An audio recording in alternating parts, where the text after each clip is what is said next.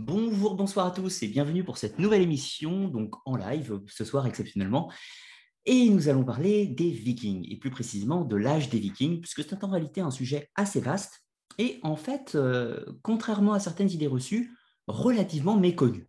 Donc ce soir, justement, on va essayer de sortir de, certains, euh, de certains clichés que l'on a sur les Vikings, en imaginant ces guerriers invincibles avec euh, des hommes, des femmes, tout le monde qui se bat, comme si la seule activité des Vikings avait toujours été de se battre en permanence. Et nous allons voir qu'il n'en est rien. Certes, les Vikings étaient des combattants, mais ils étaient également tout un tas d'autres choses.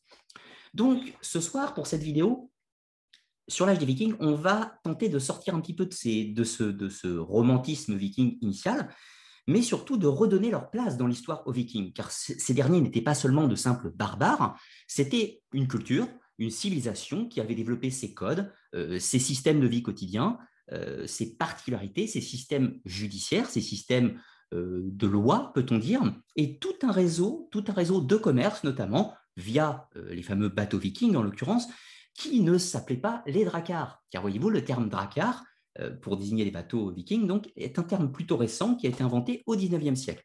Donc Drakkar, basé sur le drac, qui veut dire le dragon, mais euh, drac n'étant pas un mot euh, spécifiquement scandinave, en réalité c'est un mot qui vient plutôt de la langue, la langue d'oc.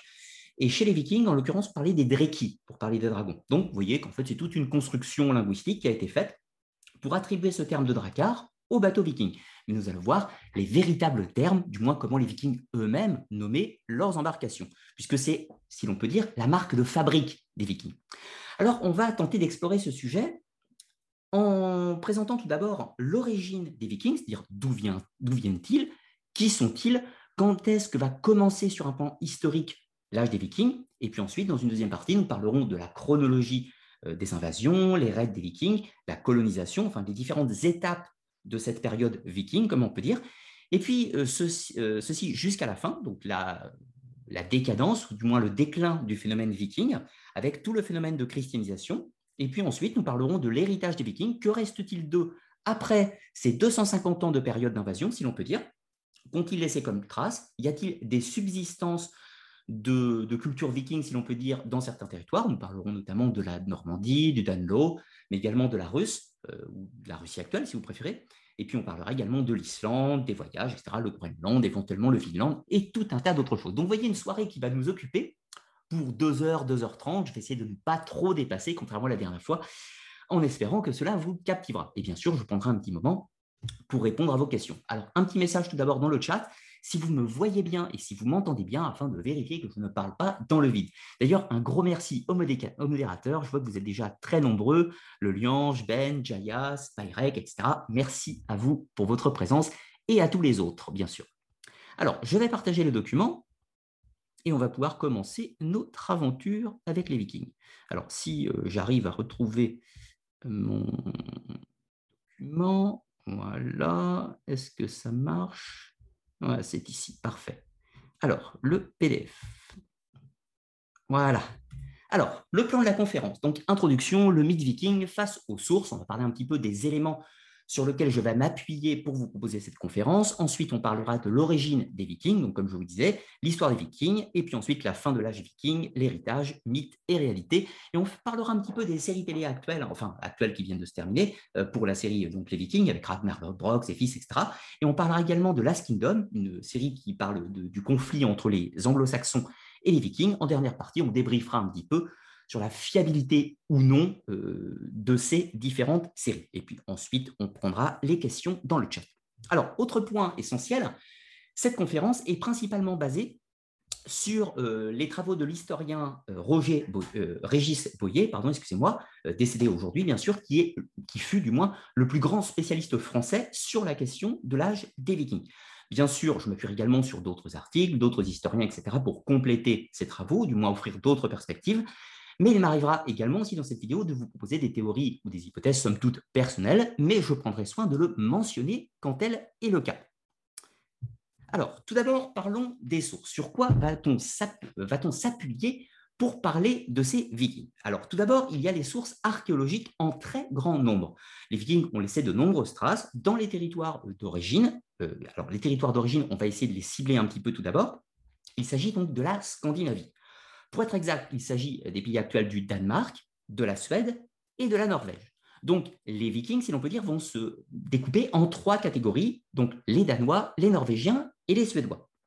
Sachant que le territoire des Danois ne se limite pas au Danemark actuel, mais prend également un petit morceau de la Suède, ce qu'on appelle la Scanie, qui est tout au sud de la Suède, en l'occurrence.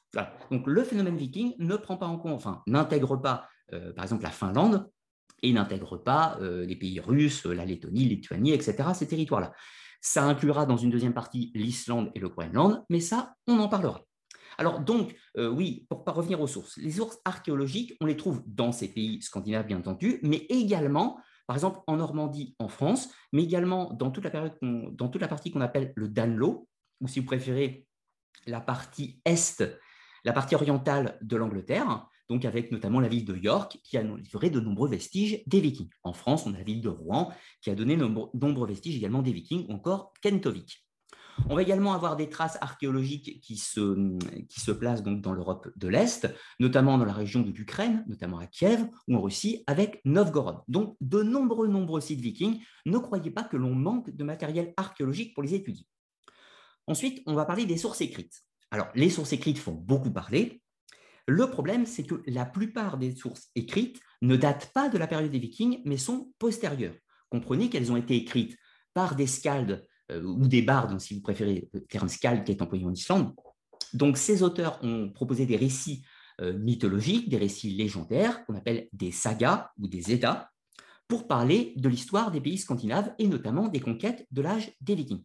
Le problème, c'est que ces textes seront écrits 100 à 150, voire 200 ans après les événements. Donc, le territoire a déjà été christianisé, ce qui fait que ces sources, enfin ces documents textuels, ont forcément été altérés. Dans ces sources textuelles, on va en découper plusieurs, sachant qu'on va également intégrer les runes. Alors, les runes, c'est l'écriture qui était employée par les anciens scandinaves. On va parler un petit peu plus spécifiquement des runes dans la partie historique tout à l'heure. Pour l'instant, restons simples. Nous avons, en l'occurrence, de nombreuses inscriptions runiques. Alors, sur euh, des monolithes, sur des objets du quotidien, sur des épées, sur des stèles funéraires et sur tout un tas d'autres éléments. Donc, avec les runes, l'avantage, c'est que les Scandinaves vont nous parler directement, sans intermédiaire et avec des sources d'époque, ce qui est fondamental. Ensuite, pour ce qui est euh, des, euh, et des sagas, alors l'Edda, on en connaît deux principales, donc ce qu'on appelle l'Edda poétique, connu par le Codex Regius. Donc c'est un texte qui date sensiblement, sensiblement de l'an 150 à 350, on ne sait pas exactement, on le situe sensiblement au XIIe siècle. C'est une compilation de plusieurs poèmes qui ont été écrits, pour, pour, quant à eux, sensiblement au 9, 10 et 11e siècle. Le problème, c'est que l'Éda poétique va remanier ces textes, voire les modifier en intégrant certains éléments qui peuvent être chrétiens ou parfois euh, avec des modifications par rapport au mythe viking précédent, bien entendu. Et puis ensuite, on aura l'EDA en prose, donc de Snorri Sturluson, un petit peu plus récente également, basée principalement sur les mythes islandais, puisque nous verrons notamment que l'Islande est un des meilleurs terreaux pour la conservation des traditions vikings, notamment au niveau linguistique. Alors voilà si principalement pour les sources sur lesquelles on va s'appuyer. Et là, je vous parlerai un petit peu des, euh, travaux de, de Régis Boyer, justement, qui euh, met en doute une bonne partie des sources textuelles, disant justement que ces dernières ont été altérées, etc. il ne faut pas forcément les prendre sur parole, on doit les comparer avec le matériel archéologique qui est notre principale source. Alors qu'est-ce qu'on entend par matériel archéologique? Eh bien évidemment, c'est les vestiges, les bâtiments, les tombes qui vont nous livrer de nombreux objets, des inscriptions, etc., du matériel. On va trouver également des camps fortifiés, alors les camps fortifiés qui ont servi de petits bastions pour les invasions, pour hiverner pendant les raids vikings, etc. On va trouver également des villes, comme par exemple Birka euh, en Suède ou encore Edeby, Edeby inconnu par la série viking notamment, qui se trouve au sud du Danemark avec la frontière avec la Frise. Donc des endroits qui vont nous livrer de nombreuses informations et notamment des monnaies, ce qui nous permet de voir un petit peu l'étendue du commerce viking. Et notamment ce qui va nous conduire jusqu'à Byzance et même chez les Arabes. Car voyez-vous, les Byzantins et les Arabes ont écrit également sur les Vikings, et vont nous livrer d'autres informations. Ce qui est tout à fait fondamental, puisque souvent, les sources euh, basées sur le royaume de France, la Francie, mais également les chroniques anglo-saxonnes, vont dresser un portrait des Vikings particulièrement terrible, si l'on peut dire. On en parle comme des barbares hérétiques, absolument terrifiants. Alors qu'inversement, j'entends une véritable campagne de diabolisation sur les Vikings dans les sources, dans les chroniques anglo-saxonnes et dans les chroniques franques. Alors qu'inversement, dans les chroniques, byzantines et arabes, eh bien, la présentation des Vikings est plutôt un petit peu plus légère, si l'on peut dire, un petit peu plus fine. Elle ne les présente pas uniquement comme des barbares assoiffés de sang, mais les présente principalement comme des commerçants. Et nous allons étudier ces différentes sources. Voilà pour faire un panel global des éléments qui sont à notre portée. Alors là, vous avez une page du Codex Regius, hein, bien sûr, avec une représentation au centre du Scald, Scald qu'on pourrait prêter à Snorri sur Lusson éventuellement, etc., etc. Donc, à noter aussi que Snorri sur Lusson ne nous a pas livré que les en prose, il nous a livré de nombreux autres textes à caractère pseudo-historique, hein, si l'on peut dire, comme notamment la saga des rois de Norvège ou la saga d'Edgil, bien sûr. Alors, première partie, l'origine des Vikings. Alors, Comprenez que quand on essaie de parler euh, du phénomène viking, on va être obligé de mettre des dates, bien entendu. Et parfois, cela est complexe. Alors, à partir de quelle date peut-on parler des vikings? Eh bien, c'est difficile à dire. Alors, habituellement, on prend une date de référence qui est le raid ou le pillage du monastère de Lindisfarne, donc qui a eu lieu en 793. Donc, pour faire simple, on considère que le phénomène viking commence sensiblement à la fin du 8e siècle ou au début du 9e siècle, mais avec cette date en référence. Donc tout ce qui se passe avant, c'est la préhistoire des Vikings, si vous préférez. Alors vous allez me dire, évidemment, cela veut-il dire qu'il n'y a pas de Vikings préalablement? Eh bien, oui et non. Nous allons voir que c'est plus complexe. En fait, c'est le terme de Viking qui va poser un problème. Il est évident que les Danois du 9e siècle sont les mêmes individus que les, que les Danois du 8e siècle. C'est le même peuple, évidemment. Mais nous allons voir qu'à partir d'une certaine date, on va parler du phénomène viking ou de l'âge des vikings, ce qui ne veut pas dire que c'est une population différente avec une culture différente, bien entendu. Alors, pour la partie des origines vikings, qui va être assez rapide, hein, on va parler tout d'abord du temps des premiers hommes, donc le peuplement de la Scandinavie. Ensuite, on parlera du néolithique en Scandinavie, donc vous prenez l'âge de la pierre polie, donc si vous préférez le début de l'agriculture, de la sédentarisation. Ensuite, on parlera de l'âge du bronze en Scandinavie, l'âge du fer en Scandinavie, puis le début du phénomène viking, et puis nous parlerons plus spécifiquement avant d'aborder le phénomène viking, avant d'aborder la partie historique des vikings, on parlera des runes et des bateaux et du nom des vikings, car nous allons voir que le terme n'est pas adapté, encore une fois. Alors, pour commencer, la carte d'Europe, il y a environ 20 000 ans. Vous voyez qu'il y a des glaciers, des glaciers sur la Grande-Bretagne, la Scandinavie, le nord de l'Europe, etc. Tout ceci. Cette zone était particulièrement hostile et inhabitable. Donc, qu'est-ce que ça veut dire? Il y a eu probablement quelques populations humaines qui ont vécu dans les territoires scandinaves et du nord de l'Europe, notamment par exemple Néandertal, dans une période de 40, 45 000, 50 000 avant Jésus-Christ. Mais cela reste relativement clairsemé et relativement rare. On, on émet même des doutes quant à ce peuplement aujourd'hui. Je ne trancherai pas la question, je ne suis pas spécialiste de la, de la préhistoire aussi ancienne, en tout cas. Donc, ce qui va nous intéresser, c'est que 20 000 ans avant Jésus-Christ, cette euh, région est complètement désertique au sens euh, euh, prise sous la glace. Il y a une calotte glaciaire qui parfois atteint 500 à 1 km. Donc c'est absolument colossal. C'est des conditions terribles pour la vie et il n'y a évidemment pas de civilisation qui s'établit dans cette période, sachant encore une fois que nous sommes dans des temps bien avant les premières civilisations humaines connues, bien entendu. Alors on va aller assez rapidement. Il y a un peuplement de la Scandinavie connu, cette fois-ci, à partir de sensiblement 10-11 000 avant Jésus-Christ on va euh, établir qu'il y a une installation donc, de population de chasseurs-cueilleurs. Alors comprenez, ils ne sont pas encore sédentaires, ce sont des nomades qui se déplacent et qui sont à la poursuite du gibier, des grands animaux dans cette région. Alors on va euh, catégoriser un petit peu par style les différentes cultures de ce secteur, alors notamment pour ce qui concerne la Norvège, on parlera de la culture de comme ça, donc en blanc sur la carte, et puis pour ce qui est du Danemark et de la Suède, ou plus précisément du sud de la Suède, on parlera de la culture de Brome. Alors, ces cultures sont relativement proches. Nous retrouvons le même matériel archéologique, hein, c'est-à-dire le matériau lithique, comprenez les mêmes pierres qui sont travaillées, les mêmes types d'inhumation funéraire, donc ce sont ce qu'on pourrait appeler des cultures sœurs. À noter que nous trouvons une culture sœur également en Grande-Bretagne, donc ce qui atteste que ces chasseurs-cueilleurs de Scandinavie et du nord de l'Europe, mais également de Grande-Bretagne, sont sensiblement les mêmes, hein, comprenez. Une petite séparation va se faire néanmoins entre 7000 et 6000 avant Jésus-Christ. Nous sommes dans la période de la fin du Dryas récent, donc la fin de la période glaciaire, et donc le niveau des eaux va monter progressivement. Entre moins 18 000 et moins 8 7 000 avant Jésus-Christ, l'eau va monter de 100 à 120 mètres, ce qui fait que la Grande-Bretagne va se retrouver séparée du continent, mais également séparée de la Scandinavie.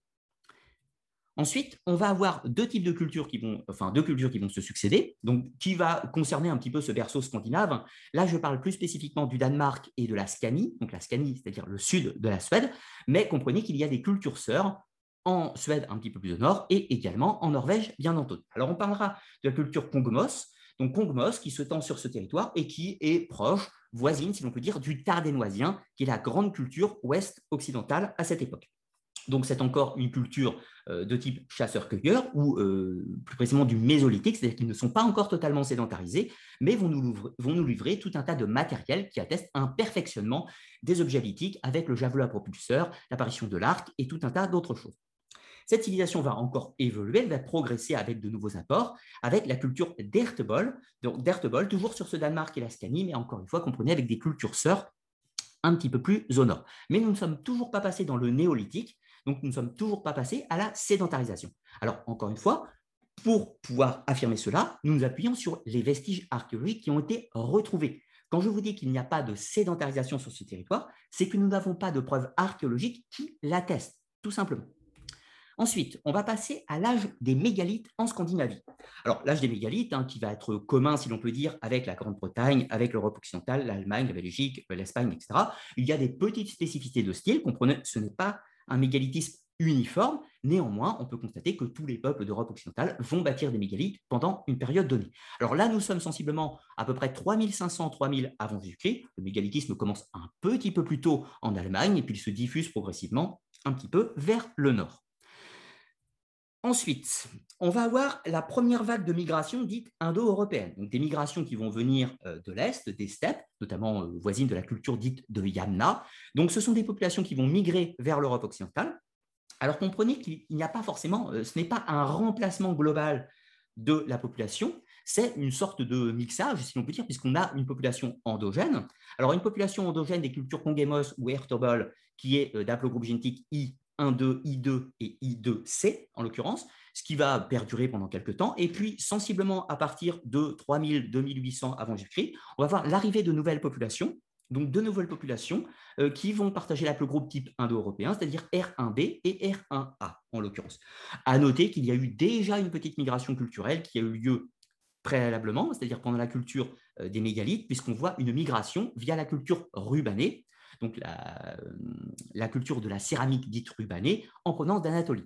Ça ne veut pas dire encore une fois qu'il y a une vaste migration de population, mais il y a un petit peu de population qui migre, mais également un phénomène d'acculturation, c'est-à-dire que le style se diffuse. Comprenez donc, première migration indo-européenne, sensiblement 3000, 3000 euh, à 2008 avant Jésus-Christ.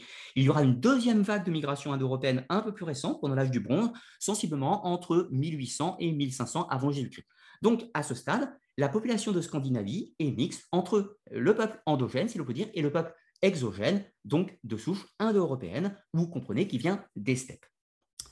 Alors, ensuite, nous, sommes donc dans l'âge du bronze, et là, la Scandinavie est notable pour de vastes productions de pétroglyphes. Donc, pétroglyphes, comprenez des inscriptions, des, euh, euh, des, représentations graphiques, des peintures euh, dans des cavités, sur des pierres, dans différents monuments, etc., qui vont nous livrer une représentation des cultes ou du phénomène de l'art sacré pour la Scandinavie.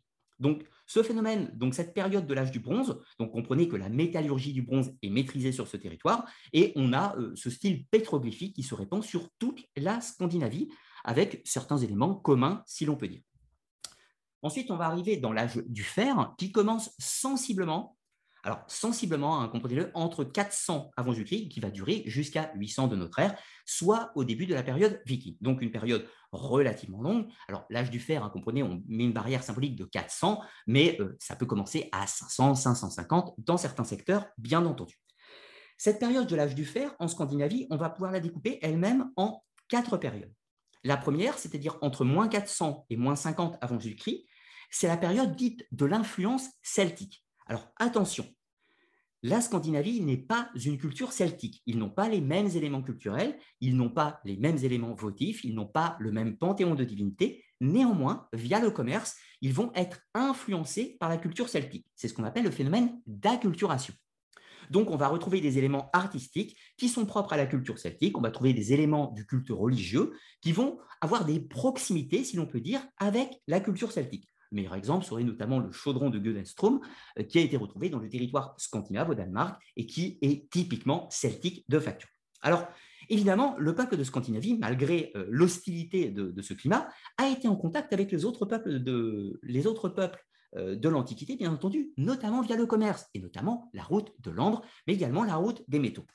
Alors, cela ne veut pas dire que les Scandinaves se rendaient en bateau jusqu'au Proche-Orient pour faire du commerce, mais nous avons un échange commercial, des plateformes commerciales qui se font entre le monde scandinave et avec le monde euh, germanique et celtique qui sont plus au sud, et qui se fait avec la République euh, d'abord des Étrusques, puis des Romains, des Carthaginois et tout un tas d'autres choses. Donc le circuit commercial se fait euh, de, de, plateforme en plateforme, si vous voulez, pour se répandre dans tout le Proche-Orient. Par exemple, on va retrouver l'ambre qui vient de la Baltique directement chez les Hébreux, chez les Phéniciens, chez les Grecs, etc., etc.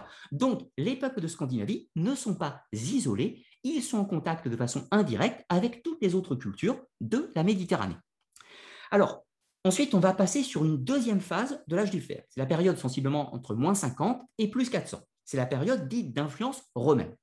Alors, vous allez me dire, cela peut faire sourire. Comment peut-on considérer qu'il y a une influence romaine en Scandinavie? Eh bien, s'il n'y a pas une influence romaine sur le plan artistique et religieux, il y a une influence romaine au niveau des lois, au niveau de certains codes sociaux et au niveau de la langue, puisqu'on va trouver des éléments de la langue latine dans la langue scandinave, mais on va également trouver des éléments de la langue scandinave dans la langue latine, ce qui atteste de contact avec, encore une fois, ces fameux réseaux commerciaux, puisque les Romains aussi ont besoin de cette route de l'ambre et avec tout ce commerce des métaux, etc. etc. Ensuite, évidemment, il va y avoir la chute de Rome, un long processus, hein, ce n'est pas un élément brutal qui se produit du jour au lendemain, bien entendu, mais tout ça pour dire qu'il euh, euh, va y avoir une grande vague dite d'émigration germanique, donc les Germains qui sont un petit peu plus au sud que les Scandinaves. Donc, vous voyez, j'ai fait sur, sur, cette carte, vous voyez un petit peu les peuples suédois, les peuples danois, les peuples norvégiens qui vont appartenir au phénomène viking. Et puis en Grande-Bretagne, on va avoir ces migrations vers germaniques avec les Frisons qui sont au sud des Vikings, on va avoir les Francs qui vont arriver en France, évidemment, et en Belgique. On va voir euh, les Slaves. Alors, les Slaves, c'est beaucoup plus tard. Ils ne sont pas encore là, euh, les Slaves, à cette époque. Les Anglo-Saxons qui vont faire des migrations en Grande-Bretagne. Nous allons avoir les Goths qui vont venir faire des migrations pour les Ostrogoths en Italie du Nord et puis pour les Visigoths en, en France et en Espagne, etc. Donc, c'est toute la période des migrations germaniques qui met fin à l'Empire romain, euh, où les, les, les, peuples germaniques, si l'on veut dire, vont s'établir en royaume, etc. Donc, de ce fait, ce n'est plus une influence romaine sur la Scandinavie, mais cette fois-ci, c'est une influence germanique. Et sachant que les Germains eux-mêmes étaient très influencés par les Romains. Donc, cette influence germanique qui va se ressentir notamment avec certaines proximités dans les panthéons et dans les éléments religieux et culturels, notamment au niveau des inhumations. Donc, L'influence germanique va se, dérouler sensiblement entre l'an 400 et 600 de notre ère. C'est pour mettre une barrière temporelle, même si ça ne s'arrête pas évidemment du jour au lendemain, vous vous doutez bien. Quand on va arriver à la période donc de 600 à 800 de notre ère, c'est la phase dite proto-viking, donc où les vikings sont en gestation, on va voir apparaître des éléments culturels propres à la tradition viking, et notamment au niveau des bateaux, mais ça, on en parlera un petit peu plus tard. Puisque le bateau viking, qu'on va encore appeler pour le moment dans cette émission le dracar, eh bien le dracar n'existe pas avant l'an 800 avant Jésus-Christ, mais néanmoins, on peut parler de prototypes du dracar qui vont apparaître sensiblement entre 600 et 800 de notre ère. C'est pareil pour les fameuses épées, les fameuses vikings. Eh bien, les épées vikings n'existent pas à proprement parler avant l'an 800, mais on voit des prototypes d'épées vikings qui apparaissent sensiblement entre 600 et 800 avant Jésus-Christ. Voici grosso modo pour l'historique des Vikings. Alors, ensuite, on passe à l'âge proprement des Vikings, sensiblement à partir de la fin 8e euh, et début 9e siècle. Et puis on va voir, donc ils sont à l'origine dans ce secteur en rouge, donc rouge cramoisi et rouge foncé, bien entendu.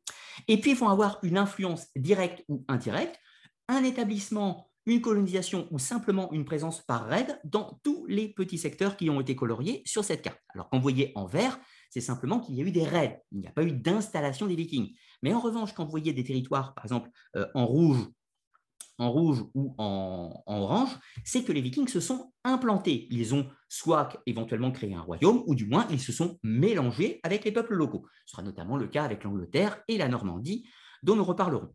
Alors, évidemment, les Vikings ont véhiculé beaucoup de fantasmes, beaucoup, euh, une imagerie assez frappante, et cette imagerie assez frappante vient principalement des chroniques, des chroniques anglo-saxonnes et des chroniques du territoire de France, donc la France. Puisque dans ces textes, on présente les Vikings comme les pires monstres de l'histoire, des barbares assoiffés de sang qui passent leur vie à combattre. On raconte qu'ils boivent, le sang de leurs ennemis dans des crânes, etc. On raconte qu'ils incendient, qu'ils pillent, qu'ils violent, qu'ils font toutes les atrocités imaginables. C'est du moins ce que les chroniques nous racontent. Mais la question que l'on peut se poser en premier lieu, c'est est-ce que les invasions vikings ont été aussi terribles que ça? Et surtout, est-ce un phénomène unique dans l'histoire? Eh bien, pas tellement. Car voyez-vous, pendant la période de l'âge des Vikings, c'est-à-dire comprenez, pour faire euh, grossièrement, entre l'an 800 et l'an 1000, pour faire simple, eh bien, les Vikings ne sont pas du tout le fléau principal de l'Europe à cette époque. Il y a d'autres invasions qui sont parfois bien pires que les Vikings. Alors, pour refaire un petit peu euh, la chronique, nous avons tout d'abord, au 7e siècle, les invasions arabes dans la péninsule ibérique, donc en Espagne, qui ont été terribles pour l'Europe. Ensuite, nous avons les invasions qui vont avoir lieu donc au IXe siècle. Donc, pendant la période de l'âge viking, c'est l'invasion des Magyars. L'invasion des Magyars, donc, qui viennent également des steppes euh, par l'Europe de l'Est et qui vont former le peuple hongrois. Les invasions des, Magyars, des Magyars qui, se sont, qui, ont fait les raids jusqu'en Bourgogne ont été bien plus cataclysmiques pour l'Europe que les invasions vikings. Pour une différence tout à fait notable, c'est que les raids vikings étaient relativement, euh, c'était des raids avec de petites escouades, donc des petits groupes d'hommes. Alors, petits groupes d'hommes, euh, parfois il y en avait 500 hein, quand même. Mais euh, un groupe de 500 hommes, ce n'est pas une armée. Alors qu'inversement, les Magyars, eux, ils arrivaient avec des armées, et des armées conséquentes, donc un fléau bien pire que les Vikings pour l'Europe. Ensuite, je n'ai pas précisé, mais nous avons également eu l'implantation des Slaves. L'implantation des Slaves, 5-6e siècle de notre ère, donc qui précède les Magyars, qui viennent également euh, de l'Europe de l'Est, enfin plus lointainement de Russie, et qui s'implantent en Europe de l'Est, eh bien, eux aussi, c'est une invasion bien plus conséquente que celle des Vikings. Alors, pourquoi les Vikings ont laissé une image aussi diabolique dans les chroniques, alors que ce n'est pas historiquement les pires invasions qu'il y ait eu Du moins, c'est ce que nous allons voir avec la partie historique. Eh bien, si les Vikings ont laissé une empreinte indélébile dans l'histoire, c'est avant tout à cause de leur cible et de leur mode opératoire, ce que l'on va voir par la suite. Mais il ne faudrait pas réduire les Vikings à de simples pillards qui font des pillages pour s'approprier des richesses, puisque les Vikings étaient également des commerçants, faisaient du commerce sur toute la Méditerranée et puis sur toute l'Europe, et puis c'était surtout des explorateurs. Des explorateurs qui vont découvrir de nouveaux territoires, ils vont aller en Islande, ils vont s'implanter en Islande, ils vont aller jusqu'au Groenland, ce qui n'est quand même pas rien, et puis ils auraient été dans une nouvelle terre lointaine qui s'appelle le Vinland et que euh, on pense, dans une certaine mesure, qu'il pourrait s'agir des côtes du Labrador, comprenez l'Amérique du Nord, et qu'il y aurait même, qu'ils y auraient même établi une colonie. Et nous allons voir un petit peu tout cela par la suite. Donc là, nous avons fini la première partie, la première partie sur les origines un petit peu des Vikings et le mythe viking, un petit peu pour le déconstruire. Et maintenant, nous allons attaquer la partie purement historique, en commençant avec les premiers raids qui vont se dérouler au, 8e euh, siècle, 8e siècle de notre ère. Et je repartage le document.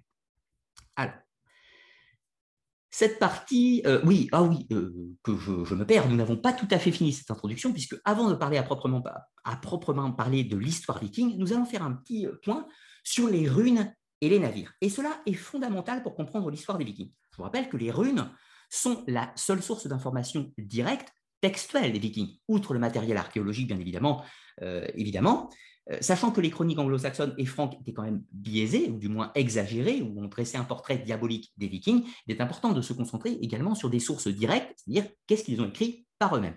Et puis évidemment, les sagas et les Eddas étant sujettes à caution, puisque écrites bien après les éléments, il va falloir s'intéresser aux runes.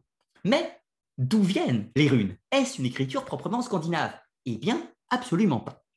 Première chose, on ne connaît pas exactement l'apparition, on ne sait pas exactement à partir de quand vont apparaître les runes. Alors les runes, c'est un système alphabétique, si l'on peut dire, euh, qu'on appelle le fut-arc. Alors le fut-arc, c'est en référence aux premières lettres de l'alphabet runique, donc qui comprend 24 symboles. Et quand on parle de cet alphabet qui comprend 24 symboles, on parle de l'ancien fut-arc ou du vieux fut-arc. Or, ce dernier, on ne sait pas exactement à partir de quand il apparaît. Nous savons sensiblement qu'il est dérivé de l'alphabet étrusque, donc un alphabet qui apparaît en Italie du Nord, et qu'il euh, commence à apparaître sensiblement au 1er siècle de notre ère. Mais certains hypothétisent qu'il pourrait remonter au 4, 5, voire même au 6e siècle avant Jésus-Christ, sans aucune certitude. Mais qui utilisait ce fut arc, ces premières runes? Est-ce que c'était les Scandinaves? Eh bien, absolument pas. Les premiers à utiliser ce fut arc, ce sont les Germains. Donc les Germains comprenaient les populations qui vivent en Autriche, Allemagne, Suisse, toute, euh, toute l'Europe centrale, si l'on peut dire, qui vont utiliser ce fut arc. Mais plus tard, quand ces peuples vont se christianiser, je prends par exemple le cas des Visigoths ou des Francs pour l'Europe occidentale, eh bien ces, derniers vont abandonner le fut arc pour lui préférer l'écriture latine, puisque la christianisation, la référence à l'Empire romain, etc., ils vont abandonner l'usage des runes. Donc ensuite, ces euh, runes qui sont dans l'espace germanique vont se diffuser. Elles vont se diffuser comment? Eh bien, nous l'avons vu tout à l'heure, les Germains vont faire des migrations, mais également ils vont faire du commerce avec leurs voisins. Donc quand ils font des migrations, par exemple en Francie, mais également dans le monde, euh, dans le monde de la Grande-Bretagne, les fameux anglo-saxons, qui sont, je vous rappelle, des Germains, les anglo-saxons, eh bien, ils vont apporter leurs runes. Et donc, ils vont développer leur propre version de l'alphabet runique sur le monde anglo-saxon. Et donc, on arrivera à une autre version du fut arc, avec en l'occurrence 36 caractères et non plus 24.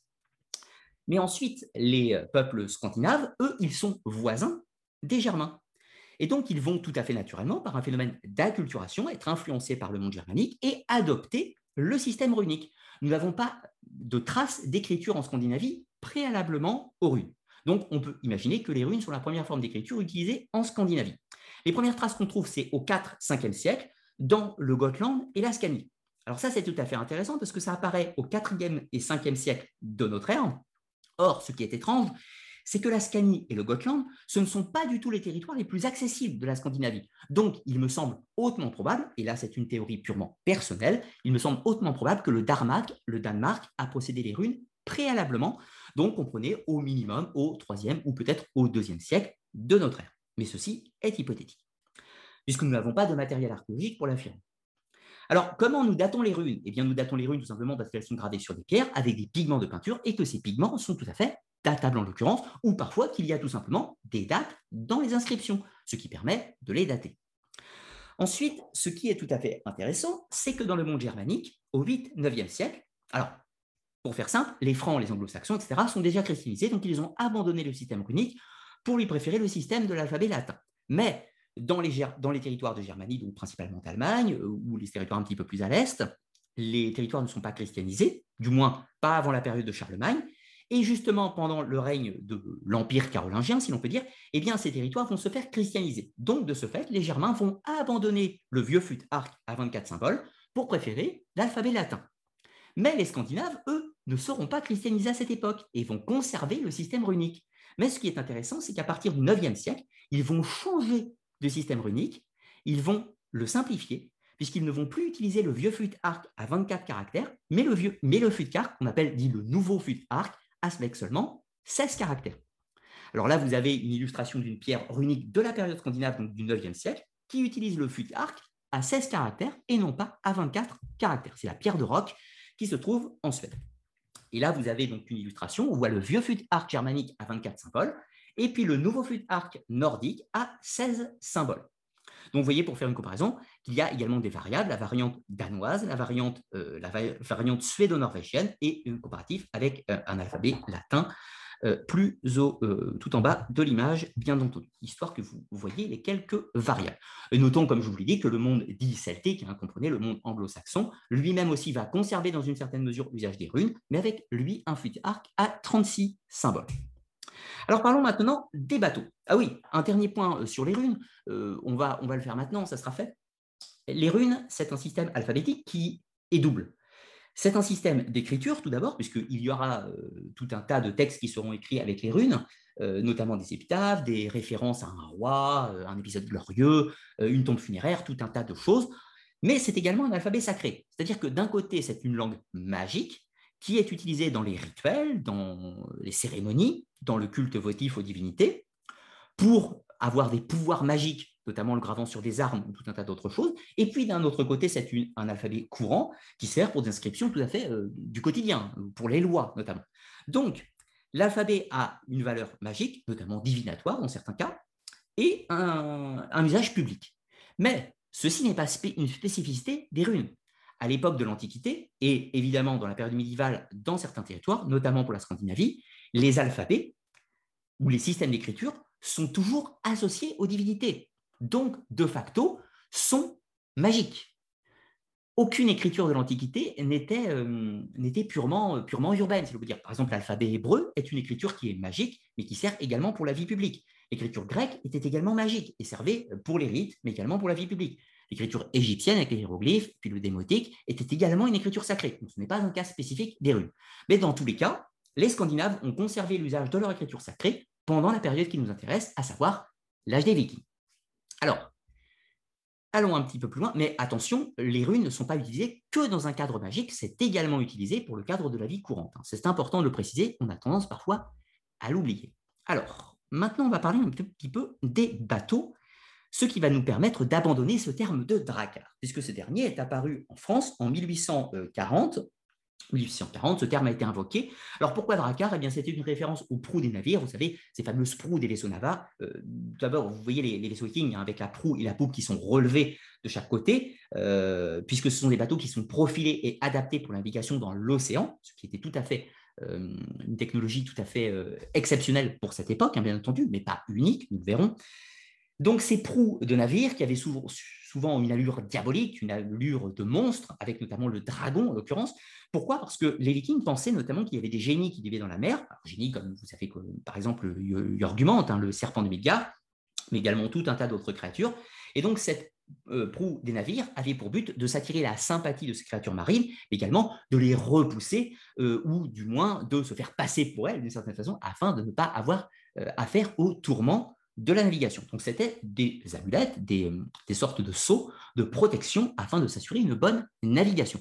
Notons également que c'est une pratique qui sera utilisée dans d'autres civilisations, bien entendu. Mais donc, cette proue euh, des vaisseaux, parfois en forme de dragon, donc qui va donner le dreki, par déformation en français le drak, et de drak, on va arriver au draka. Mais les navires scandinaves avaient d'autres noms. Autre chose, les vaisseaux scandinaves, il y en a de nombreuses formes. Il n'y a pas qu'un seul type de vaisseau en Scandinavie. Mais ils ont tous sensiblement le même schéma. Ils sont plus ou moins grands et plus ou moins adaptés euh, à la haute mer. Alors, je ne suis pas très fort en prononciation des termes, euh, des termes germaniques et scandinaves, donc je vais vous laisser euh, la lecture de ces termes pour me concentrer sur le Knorr.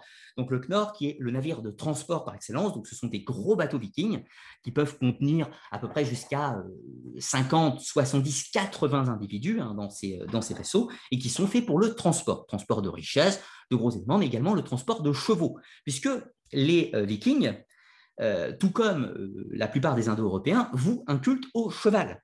Et donc, alors certes, les chevaux en Scandinavie ne sont pas des grands chevaux, ce sont une sorte de demi-poneys, si vous voyez, donc des poneys, mais euh, plus chevaux que poneys quand même, hein, si vous voyez un petit peu l'idée, et qui sont utilisés notamment dans le cadre des rites religieux, mais également pour les raids, etc. Et donc, les Vikings faisaient du transport de chevaux et ils les transportaient dans les Knorr. Et puis ensuite, vous avez des vaisseaux un petit peu plus petits, un petit peu plus petits, adaptés pour le combat et les raids relativement rapides. Alors, pour avoir des représentations de cette époque, vous avez là une reconstitution d'un vaisseau de guerre en Écosse. Et puis là, vous avez euh, une représentation sur la tapisserie de Bayeux. Alors, tapisserie de Bayeux, on a un petit peu dépassé l'âge des Vikings. On est sur euh, la, conquête de Guillaume le Conquérant. Mais ce dernier utilise des vaisseaux qui sont tout à fait dans la continuité euh, des, de l'âge des Vikings, hein, puisque je vous rappelle que Guillaume le Conquérant est un Normand et que la Normandie, en partie, a été fondée par les Vikings. En partie, on y reviendra. Et donc, les vaisseaux, les bateaux de Guillaume le Conquérant étaient des vaisseaux de guerre conséquents pour aller en Angleterre. Donc, une représentation des vaisseaux typiquement vikings. Ensuite, dernier point sur le nom des vikings, qui va nous permettre un petit peu d'abandonner aussi ce terme. Tout d'abord, viking, de nos jours, quand on dit viking, on pense à un combattant venant de Scandinavie qui fait des pillages, qui est un combattant, une sorte de combattant un petit peu type Marvel, indestructible, invincible, et qui n'a peur de rien et qui fait des pillages partout sur des dracars, etc. Tout ça. Mais ceci n'avait absolument pas cette, euh, euh, définition à l'époque. À la base, viking, c'est un terme qui, ne se trouve pas en Francie et qui ne se trouve pas dans le monde de la Grande-Bretagne. C'est un terme qui vient plutôt du monde byzantin et euh, du monde arabe, en l'occurrence, qui voulait dire commerçant.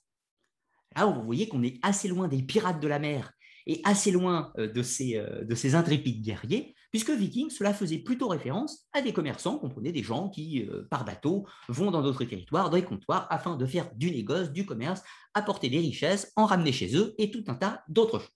Alors, du coup, ce qui va nous intéresser, c'est comment les vikings étaient nommés ailleurs, dans les territoires qui vont nous intéresser, c'est-à-dire en France, en Grande-Bretagne et également en Europe de l'Est. Alors, à l'ouest, En France, on les appelle dans les chroniques les Normannies. Normanie, ça veut dire les hommes du Nord. Et les Normannies, c'est ce qui va donner le nom à la Normandie. Vous l'aurez bien compris. Normandie, le pays des hommes du Nord. Ensuite, en Angleterre, et plus précisément dans le Wessex, la Mercie, sud de l'Angleterre, on va trouver le terme de Dany. Alors les Danis, c'est quoi? C'est le terme qui veut dire les Danois. Ensuite, on va trouver en Irlande les Galles. Alors les Galles, pour les, euh, pour les Irlandais, pour les Irlandais, les Galles, ça veut dire les étrangers. Mais là, il y a une petite spécificité, c'est que les, euh, les, euh, les Galles, les étrangers en Irlande, cela fait plutôt référence aux Danois, et puis ils utilisent un autre terme pour les Norvégiens. Donc vous voyez, les Irlandais, ils savent parler danois et norvégien. Pour eux, ce n'est pas tout à fait le même peuple. Et on verra pourquoi par la suite. Et bien, quant, au, euh, à la Grande-Bretagne, eux, ils utilisent plutôt le terme de Dany dans la globalité, même si parfois ils confondent les Danois et les Norvégiens en l'occurrence. Après, à l'Est, donc comprenez dans les territoires euh, Ukraine, Biélorussie, Pologne, etc., on utilise plusieurs termes. Le premier étant le terme de russe. Alors les Russes qui vont donner le nom à la Russie, eh bien, c'est comme ça que les Slaves, donc les peuples d'Europe de l'Est, vont nommer les Vikings de ce territoire. Ensuite, les Byzantins, un petit peu plus au sud, eux, ils vont les nommer les Varegs. Varegs, qui se nomment les Varanques chez les Arabes, et avec d'autres dénominations en euh, Espagne, cette fois-ci, on va donner le terme de Viking, plus précisément, qui veut dire commerçant. Donc, vous voyez, tout un tas de termes pour définir ces peuples. Par simplicité, dans cette vidéo, je vais utiliser trois termes pour simplifier, celui de danois, celui de norvégien et celui de suédois. Pourquoi? Eh bien parce que ces trois peuples ne font pas les mêmes choses. Ils ne vont pas vivre l'âge des vikings tout à fait de la même façon. Et ce qui va nous permettre d'entrer dans la partie historique. Et on va voir euh, maintenant la chronologie de cet âge viking, mais on va compartimenter un petit peu comme le fait Régis Boyer euh, dans ses textes, notamment celui-ci, hein, Les Vikings de Régis Boyer, on va comparer un petit peu l'histoire de ces, euh, de ces ethnies différentes que sont les Danois, les Norvégiens et les euh, Suédois. Néanmoins, tous ces peuples sont des Vikings. Ce sont tous des Vikings. Ils partagent sensiblement la même culture, ils partagent sensiblement la même religion, sensiblement les mêmes us et coutumes, et surtout, ils partagent la même langue. Néanmoins, si ce sont un unique peuple, si l'on peut considérer, au niveau euh, historique et au niveau coutume, ce sont trois entités nationales différentes, d'où cela va aboutir à la formation de trois États différents. Donc, comprenez que ce sont sensiblement des personnes très proches dans la culture, ils vont même parfois travailler ensemble, parfois ils vont s'affronter, mais néanmoins, ils vont donner naissance à trois entités totalement différentes. Donc, les Danois se considèrent Danois, les Norvégiens se considèrent Norvégiens, et les Suédois se considèrent suédois. Ça, c'est important. Ils ne considèrent, les Danois ne se considèrent pas vikings, ils se considèrent danois. Et ça, c'est important. Alors, on va repartager le document pour attaquer cette chronologie de l'âge des vikings. J'espère que vous, vous, me voyez toujours bien et que vous m'entendez toujours bien. J'espère que ça se passe bien sur le chat. Et si c'est le cas, tant mieux. Alors, histoire des Vikings, donc 793 à 1066. Alors, comme on l'a vu tout à l'heure dans les origines, il est évidemment évident que si on prend la date, par exemple, de 750, euh, ah, en 750 au Danemark, c'est exactement les mêmes personnes qui y vivent que en l'an 800. Vous vous doutez bien. Le problème, c'est que certains éléments techniques, comme notamment les Knorr, les fameux bateaux vikings, vont apparaître, alors, qu'est-ce qui va caractériser ces bateaux vikings? Eh bien, c'est qu'ils sont profilés pour la mer, ils sont dotés d'un mât, d'une quille et d'un gouvernail, ce qui les rend très maniables, très rapides et très légers. Ce qui est extrêmement pratique, parce que ce sont des, des vaisseaux qui peuvent naviguer en mer, en haute mer, mais qui peuvent également naviguer en rivière. Et ça, c'est une arme décisive. On va dire que c'est la bombe atomique des Vikings. Ensuite, ils ont, euh, on parlera un petit peu de leur équipement militaire tout à l'heure, mais ça, c'est capital. Ensuite, les Vikings n'ont pas attendu l'âge des Vikings, si l'on peut dire, pour naviguer. Ils ont commencé avant. Mais ils n'ont pas commencé leur raid avant. Plus précisément, ils vont commencer un tout petit peu avant ce que nous allons voir. Alors, la phase 1, qui se déroule sensiblement entre 750 et 850, c'est la période, on va dire, des premiers raids ou du tâtonnement. Tout d'abord, quelles sont les causes du phénomène viking? Pourquoi cela commence à cette époque et pourquoi cela ne commence pas avant? Eh bien, premier élément, on l'a vu, c'est l'apparition du Knorr ou le perfectionnement technique de ces bateaux. Le deuxième élément qui, sera absolument décisif, c'est la géopolitique de cette époque. Alors, remettons-nous dans ce contexte, c'est-à-dire de la fin du, de la fin du 8e siècle. C'est la période de l'Empire carolingien. La France s'organise avec un grand royaume puissant, celui de Charlemagne. Mais d'un autre côté, dans le monde anglo-saxon, c'est une anarchie des plus complètes. La Grande-Bretagne est fracturée en tout un tas de petits royaumes que sont le royaume du Wessex, le royaume de l'Essex, l'Est-Anglie, le Kent, le pays de Galles, l'Écosse, bien entendu, la Northumbrie, la Mercie, etc., etc. Tous ces rois anglo-saxons, donc pour la plupart d'entre eux germaniques, mais également certains territoires qu'on pourrait qualifier de celtiques, comme le pays de Galles et l'Écosse, se font tous la guerre entre eux. Donc, c'est un territoire désorganisé. L'Empire carolingien devient gigantesque, et puis pour ce qui est de l'Europe de l'Est, eh bien, avec toutes les invasions slaves et magyars, eh bien, il y a une désorganisation des plus complètes dans l'Europe de l'Est. Et ceci, c'est le terreau parfait pour les Vikings. Ces derniers font déjà du commerce, mais là, il y a une opportunité que permet l'ère du temps, si l'on peut dire. Et donc, on va voir quelles seront les cibles des Danois, des Norvégiens et des Suédois. Autre chose pour finir avec la France, la Francie.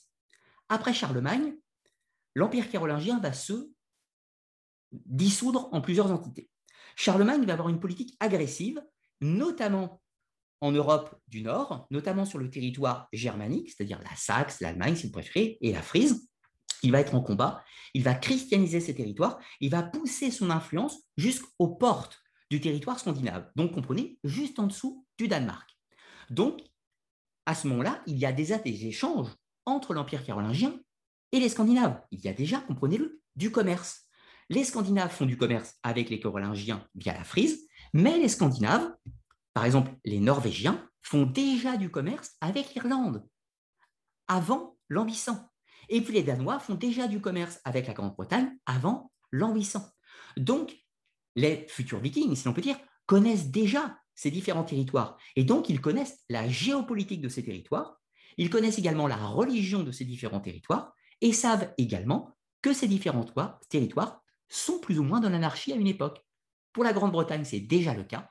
Et pour l'Empire carolingien, eh bien, après la mort de Charlemagne, ce sera une sorte de décomposition de l'Empire carolingien avec une perte d'autorité sur les territoires et donc une fragilité de l'État.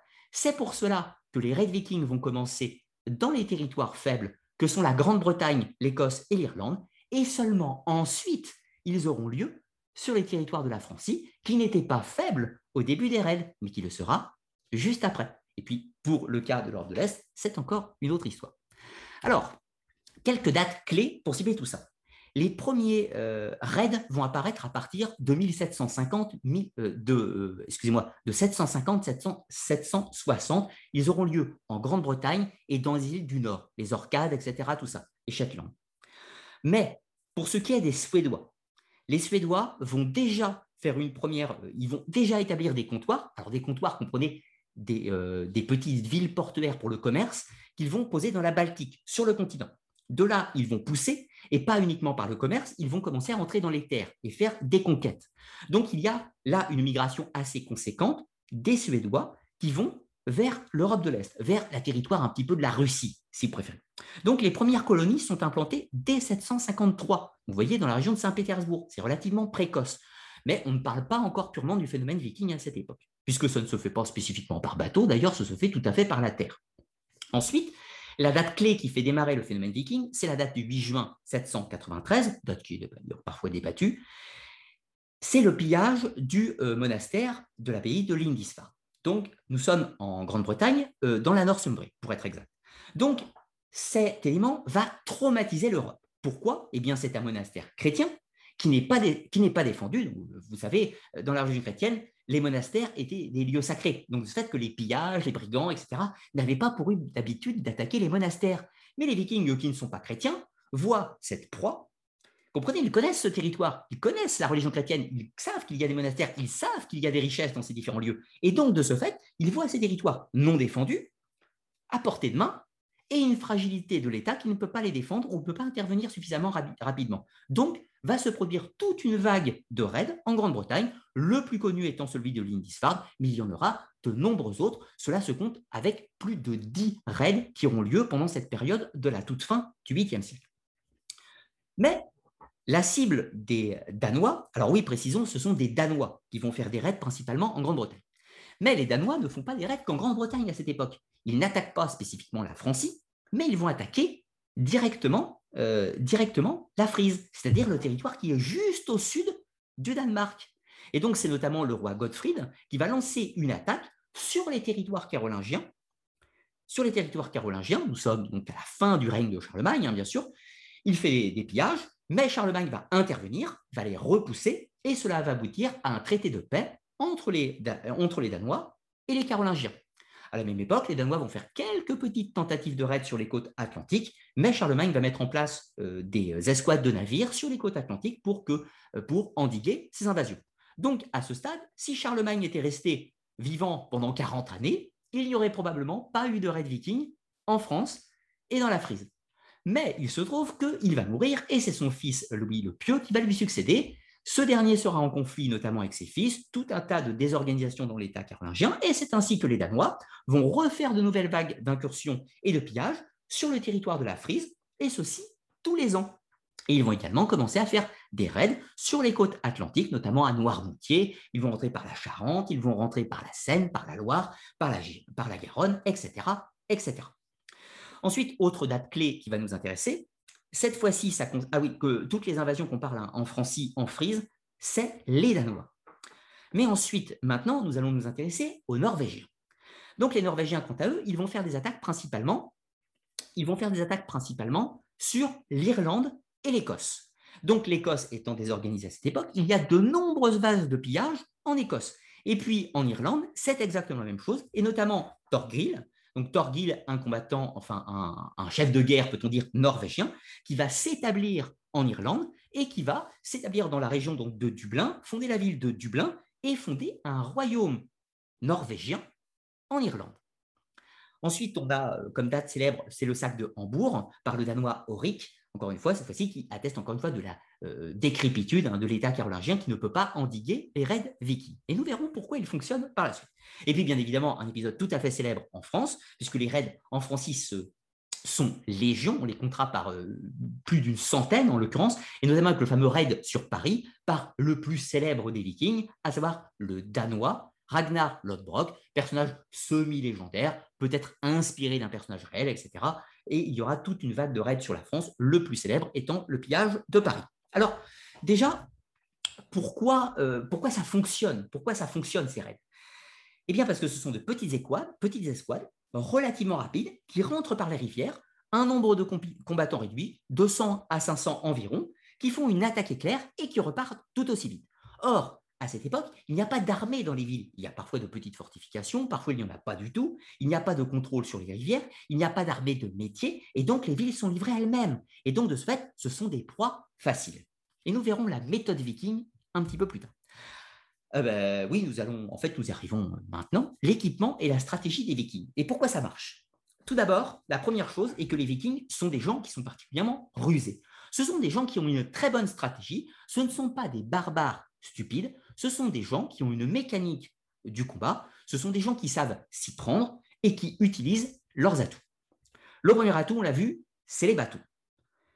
Rapides, facilement maniables, ils passent dans les rivières et dans la mer, ils sont petits, ils peuvent embarquer un nombre d'hommes réduit, mais néanmoins euh, dans, un confort tout à fait sommaire. Hein. Les bateaux vikings ne sont absolument pas confortables, mais néanmoins, euh, cette perte de confort va permettre à ces bateaux d'avoir un très faible tirant d'eau, d'être légers, encore une fois, d'être particulièrement mobiles et manœuvrables.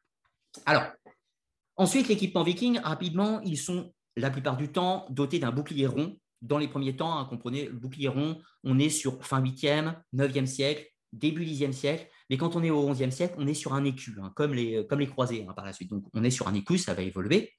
Ensuite, le viking porte habituellement une épée. Donc, une épée euh, qui, en fait, alors l'épée viking, d'où elle vient? C'est une adaptation de l'épée franque, de l'épée carolingienne. Donc nous avons l'épée carolingienne hein, du temps de Charlemagne, etc., typiquement comme celle que vous voyez sur la photo un petit peu. Et puis les Vikings vont l'adapter avec des ateliers tout à fait perfectionnés, puisqu'ils vont notamment utiliser leur prodigieux réseau commercial pour importer des métaux venant parfois jusqu'au Proche-Orient, notamment de l'acier damasqué, et pour fabriquer leurs armes, et notamment au sud du Danemark principalement, parfois également en Rhénanie et en Frise, puisque il ne faut pas croire que les, euh, les, Vikings, enfin les Danois, Norvégiens Suédois, ils ne fabriquaient pas toutes leurs armes, il y avait euh, également de l'import de leurs armes, notamment de certains ateliers qui se trouvaient en Rhénanie ou en Frise, et parfois même de l'import dans les territoires carolingiens, euh, d'où notamment Charlemagne qui avait interdit de vendre les épées carolingiennes, mais un interdit qui ne sera pas suivi par ses successeurs tout comme d'ailleurs, je ne l'ai pas précisé, mais sa flotte maritime de défense des côtes qui ne sera pas maintenue après la mort de Charlemagne, ce qui explique en partie le phénomène des Vikings. Donc les Vikings, euh, tout confondus, hein, euh, sont tous à peu près dotés euh, d'épées de bonne facture, un casque qui n'a pas de cornes. Donc les Vikings n'avaient pas de casque à cornes, bien que nous en retoucherons un mot à la fin de cette vidéo. Les Vikings possédaient un, casque avec un protège-nez, bien évidemment, un peu encore une fois de la même, sur le même modèle que les Anglo-Saxons, que les, euh, que les Slaves et également que les Francs, bien entendu. Puisque, euh, désolé hein, de vous dire ça, mais les Vikings, ce n'étaient pas des minotaures avec des cornes sur la tête. Bref. Ensuite, ils avaient habituellement des lances, des arcs et éventuellement des haches. Il ne faut pas croire du tout aussi, par rapport au stéréotype, les haches ne sont pas du tout euh, l'arme de base de tous les vikings. Il ne faut pas croire. Hein. La hache, c'est euh, l'arme qu'on trouve parfois, mais ce n'est pas euh, l'arme principale que l'on trouve chez les vikings. Ce qu'on trouve le plus, c'est des lances et des arcs, comme dans toutes les armées de cette époque. C'est tout à fait logique. Alors, ensuite, euh, au niveau d'équipement, bien sûr, il possède la côte de maille, hein, je n'ai pas précisé, mais c'est tout à fait un équipement qui est standard de cette époque. Pour vous faire une image, les Vikings, au niveau de leur équipement, sont très proches des guerriers magyars, donc hongrois, de la même époque. C'est ce qui ressemble le plus euh, à l'image des Vikings, parce qu'avec toutes les dérives du romantisme, on a transformé l'aspect du guerrier viking. Si vous voulez une représentation assez fidèle du guerrier viking, vous cherchez euh, les, les combattants donc magyars ou éventuellement les Varegs. Donc les Varegs qui sont, je vous rappelle, les Vikings, vous comprenez, les Suédois qui euh, vont conquérir en Europe de l'Est, qu'on appelle aussi les Russes, etc. Donc c'est ce qui est plus proche de la représentation fidèle historique de l'équipement du Viking. Alors, maintenant leur stratégie. Les Vikings ne sont pas des surhommes. Ce ne sont pas des combattants meilleurs que les autres, ils ne possèdent pas un entraînement supérieur aux autres, ils ont simplement une bonne stratégie. Ce sont des guerriers qui sont équivalents. Parfois, ils gagnent, parfois, ils perdent. Mais ce qui compte, c'est leur stratégie. Tout d'abord, les Vikings font des attaques des lieux riches et sans défense. Les Vikings ne cherchent pas l'affrontement direct. Ils attaquent principalement des monastères, des lieux non défendus, des villes qui ne sont pas fortifiées, mais également, ils vont profiter euh, parfois des fêtes religieuses. Les Vikings ne sont pas des chrétiens. C'est ainsi que quand c'est une jour où il y a des célébrations, eh bien, ils vont profiter, ayant une bonne connaissance de leurs ennemis, ils vont profiter de ces dates pour faire des attaques, etc., sachant que les défenses seront moins fortes. Ensuite, une autre chose, les Vikings agissent en général par petits groupes, parfois 50 hommes, 100 hommes, 200, parfois jusqu'à 500, mais rarement plus. Il y a très très très peu de cas, de Red Vikings qui comprennent plus de 500 hommes. On en peut en, compter 4-5 dans l'histoire, à exception des phénomènes euh, de la Russe, bien entendu, des Varegs, hein, comprenez. Ensuite, euh, la, la stratégie viking, c'est d'avoir une mobilité rapide et donc pouvoir partir tout aussi vite. Extorsion et rançon. Évidemment, le but des Vikings, c'est de s'approprier des richesses. Ils ne sont pas là pour tuer les gens. Ils en tuent, évidemment, mais le fonds de commerce viking, ce n'est pas tuer tout le monde. Le fonds de commerce viking, c'est de s'approprier des richesses. Et quelles sont ces richesses? Eh bien, l'objectif, c'est d'avoir euh, des objets facilement transportables. Les Vikings ne peuvent pas, avec leur bateau, transporter d'objets extrêmement volumineux. Donc, ils se contentent principalement du petit mobilier et des objets euh, dans matière précieuse, les monnaies et tout un tas d'autres choses. Mais également parfois du bétail. Je rappelle, ils font transport de chevaux, hein, donc ils transportent également du bétail qui pillent, mais également des esclaves. Car oui, les Vikings avaient des esclaves. Mais nous en toucherons un, mot plus précisément par la suite, puisque l'esclavage chez les Vikings était assez particulier. Euh, et on peut même dissocier les esclaves chez les Vikings en plusieurs strates, ce que nous verrons par la suite. Donc, ils font des rapts, ils prennent esclaves qu'ils vont vendre sur leur marché grâce, encore une fois, à leur fabuleux réseau de commerce. Car voyez-vous, les esclaves chez les Vikings ne sont pas spécifiquement ramenés en Scandinavie, mais ils sont vendus aux musulmans vendus aux Byzantins, vendus à tout un tas de territoires partout en Europe et sur la Méditerranée. Et puis ils en ramènent également un petit peu chez eux. Nous le verrons par la suite. Donc, le but des Vikings, parfois aussi, c'est d'avoir le Dangel. Le Dangel, et vous m'excusez pour ma prononciation, c'est ce qu'on appelle le tribut. Les Vikings font un pillage, ou parfois, étant donné leur réputation, ils arrivent dans un lieu, et évidemment, ils vont demander un tribut. En échange, ils repartent. Ils vont aller piller un autre territoire. C'est ce qu'on appelle le Dangeld. On paye un tribut afin que les Vikings ne nous attaquent pas. Et c'est une stratégie que vont beaucoup appliquer les territoires, notamment de la Francie, et qui sera désastreuse pour le royaume de France. Mais les Vikings, ils cherchent à s'enrichir. Ils ne sont pas là juste pour tuer les gens, commettre des viols et des atrocités. Ils veulent avoir des richesses et les échanger sur leurs circuits commerciaux, etc. Ensuite, attaque éclair avec retrait rapide. Les Vikings ne cherchent pas l'affrontement direct. S'il y a une force numérique importante, une armée de métier ou bien organisée, ils ne font pas d'attaque ou ils fuient le plus rapidement possible. Si les Vikings incendient systématiquement, quasiment les villages qu'ils vont piller, les abbayes, les monastères, c'est pour camoufler leur retraite. Ils mettent le feu en partant, ce qui affole les populations qui étaient occupées à éteindre le feu, récupérer leurs biens, etc. et tout un tas de choses. Et eux, ils se montent sur leur knorr, leur bateau, et ils se carapatent le plus vite possible. C'est tout à fait normal. C'est des attaques éclairs. Et là, faisons un point. Je vous rappelle que le dieu principal des Scandinaves, c'est Odin. Ce n'est pas Thor. Et or, le dieu Odin n'est pas le dieu de la guerre, c'est le dieu de la ruse, c'est le dieu de l'intelligence, c'est le dieu qui est malin, comme les vikings. Les vikings, ce sont des gens habiles et rusés. Ensuite, euh, quand il y a euh, des euh, affrontements directs, on voit que la plupart du temps, soit ils n'attaquent pas, soit ils se font repousser, soit évidemment ils perdent dans certains cas. Nous le verrons par la suite. Ensuite, objet qu'ils cherchent, nous l'avons vu, et les dates privilégiées, les jours des fêtes chrétiennes, bien entendu, puisque, encore une fois, les Vikings ne sont pas des simples sauvages qui débarquent en terre chrétienne inconnue, c'est des territoires qu'ils connaissent bien, puisqu'ils font du commerce avec eux. Ils pillent les gens avec lesquels ils font du commerce, ou du moins leurs voisins, dans certains cas, si vous comprenez l'idée. Alors, ensuite, nous allons entrer dans la phase 2. Pourquoi on sépare tout ceci en phases? Alors là, je m'appuie sur les travaux de Brigitte Boyer, hein, je n'invente rien. Euh, on découpe cette phase parce qu'on va avoir des subtilités, des périodes différentes dans le phénomène viking, si l'on peut dire. Et là, quand on passe dans la phase 2, c'est le moment où les Danois, Norvégiens et Suédois plutôt spécifiquement danois et norvégiens, ont pris conscience de la fragilité des territoires sur lesquels ils font des raids. Et donc, vu qu'ils ont pris conscience de la faculté, euh, euh, ils ont pris conscience de leur force, de leur méthode et de la fragilité des territoires, eh bien, ils vont chercher maintenant à conquérir. Et oui, parce qu'il ne s'agit pas seulement de piller. Maintenant, on va chercher des terres viables, on va chercher à s'implanter. Pourquoi? Eh bien parce que la Scandinavie, ce n'est pas forcément le territoire le plus agréable pour la vie courante. C'est ainsi que certains Scandinaves ont tenté de s'implanter sur d'autres territoires. Alors après, sortons de certaines idées reçues. La démographie de la Scandinavie était plutôt faible. Quand je vous disais tout à l'heure qu'ils faisaient des raids de 200-500 personnes, ce n'est pas qu'ils n'avaient pas envie de faire des raids de 5 à 10 000. C'est simplement que la numérique, la démographie de la Scandinavie ne le permettait pas. Les Vikings n'étaient pas immensément nombreux. Et donc, de ce fait, même quand ils vont conquérir certains territoires, ils ne sont pas des centaines de milliers. Donc, et nous allons voir spécifiquement dans le domaine de la Russe, des Varegs, que en fait, les Vikings vont se dissoudre très rapidement dans la société slave pour l'Europe de l'Est, vont se dissoudre dans la société franque en, Normandie et vont se dissoudre dans la société anglo-saxonne en Grande-Bretagne et irlandaise, etc., comme nous allons le voir. La seule euh, colonisation qui est purement viking, si l'on peut dire, c'est l'Islande, et nous en parlerons tout à l'heure. Donc, le temps des conquêtes de 850 à 900. Les Suédois, leur cible, ou leur but, euh, ce qu'ils vont faire pendant cette période, c'est qu'ils vont créer un nouvel État, un nouvel État, un nouveau royaume, si l'on peut dire.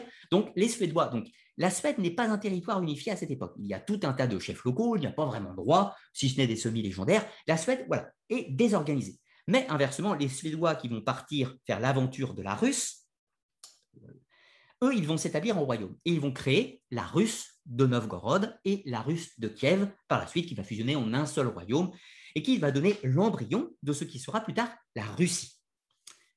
Ensuite, nous avons les Danois. Eux, leur objectif, ça va être la création d'un royaume en Grande-Bretagne qui s'appelle le Danlo, le pays des Danois.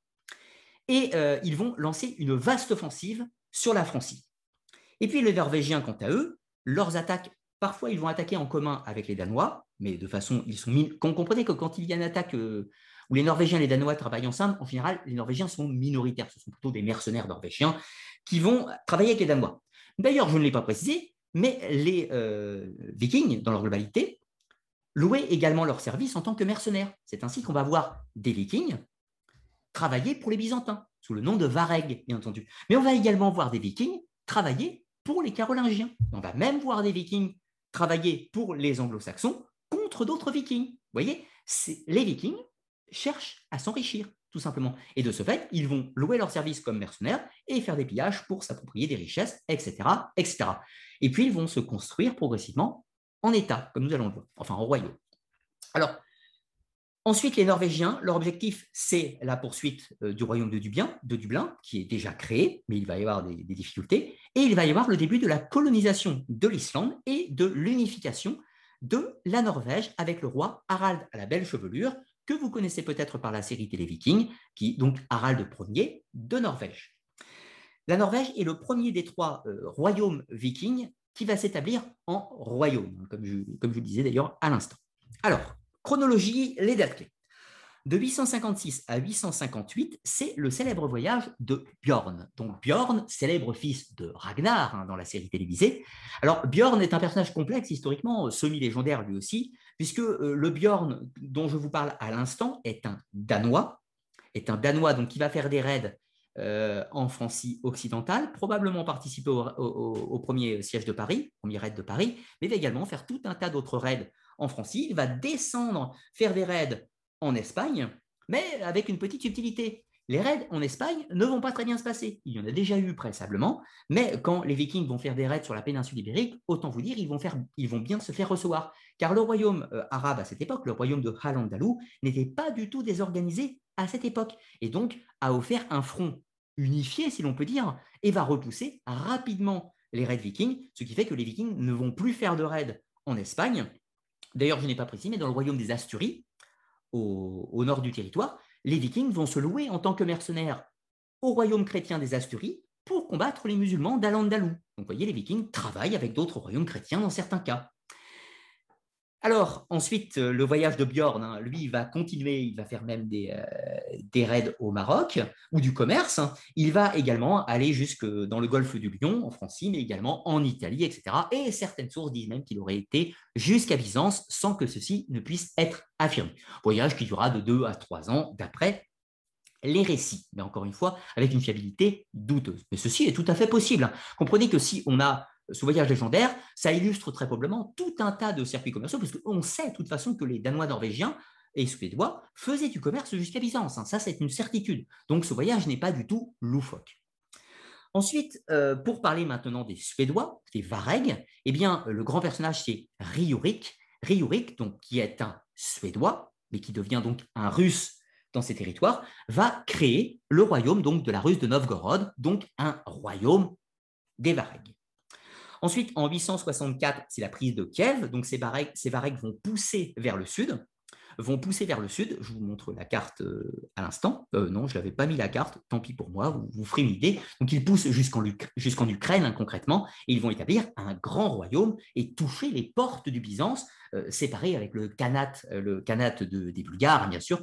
Et donc, il y aura tout un jeu d'alliance, une histoire relativement intéressante pour l'histoire de la Russe de Kiev et Novgorod. Pour revenir euh, en Occident, donc en 865, c'est l'épisode de la Grande Armée païenne. Alors, dans la série télé, on nous montre la mort de Ragnar Lothbrok, et puis ses fils qui veulent le venger et qui lèvent une grande armée euh, viking pour se rendre en Grande-Bretagne.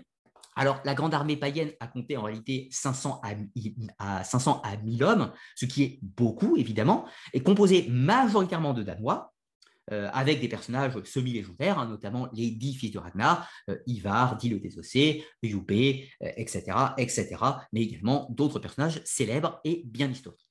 Euh, cette grande armée païenne va attaquer par un raid massif, ou plutôt une série de raids massifs, les côtes des royaumes anglo-saxons, principalement la Northumbrie, l'Est-Anglie et la Mercie, et vont progressivement conquérir euh, donc ces royaumes, je vous rappelle, étaient désorganisés, hein, désorganisés. Et le seul royaume organisé de ce territoire, c'est le Wessex au sud, mais qui lui sera relativement épargné, contrairement à ce que nous présente la série télé, euh. Euh, le royaume du Wessex était solide hein, et, il n'a pas du tout été menacé directement par les Vikings. Nous allons voir par la suite que c'est même lui qui sera l'architecte de la reconquête de l'Angleterre par les anglo-saxons. Donc les Danois et minoritairement norvégiens s'implantent, ils forment un grand royaume, ils conquièrent l'Est-Anglie, une partie de la Mercie et de la Northumbrie, ils forment ce qu'on appelle le Danlo, donc le pays des Danois. Mais comprenez que quand on dit qu'ils conquièrent, ils n'ont pas tué tout le monde.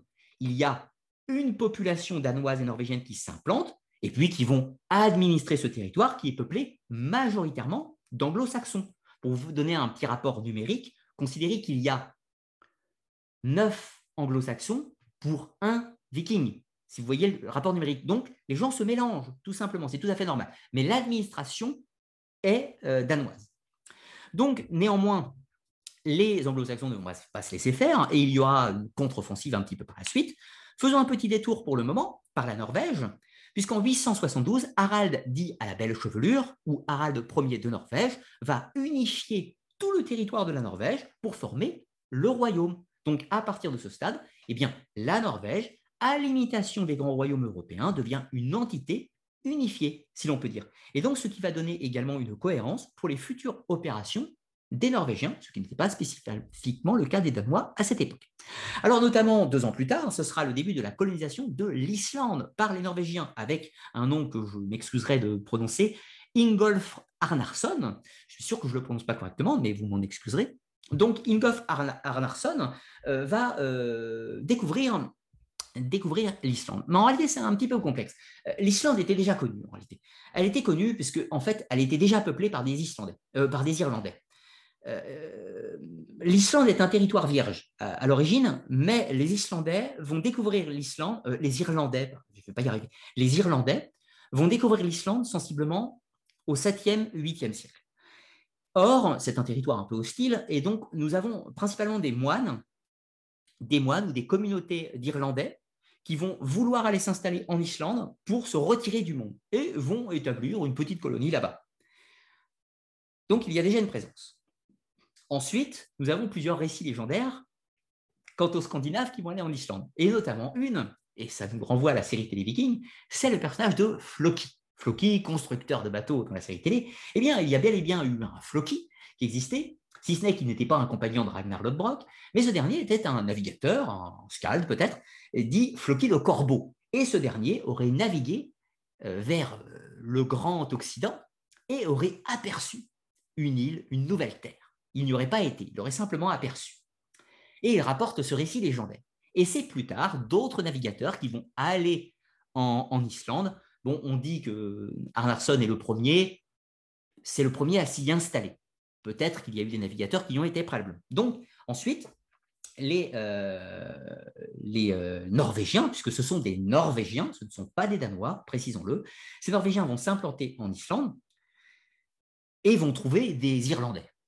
Et puis, voyez-vous, les Irlandais sont des chrétiens. Et les Norvégiens ne vont pas tuer tous les chrétiens présents. Et non, au contraire ils vont former une sorte de colonie avec eux. Alors, certains Irlandais vont repartir ne voulant pas vivre avec des païens, mais néanmoins, certains vont rester sur place.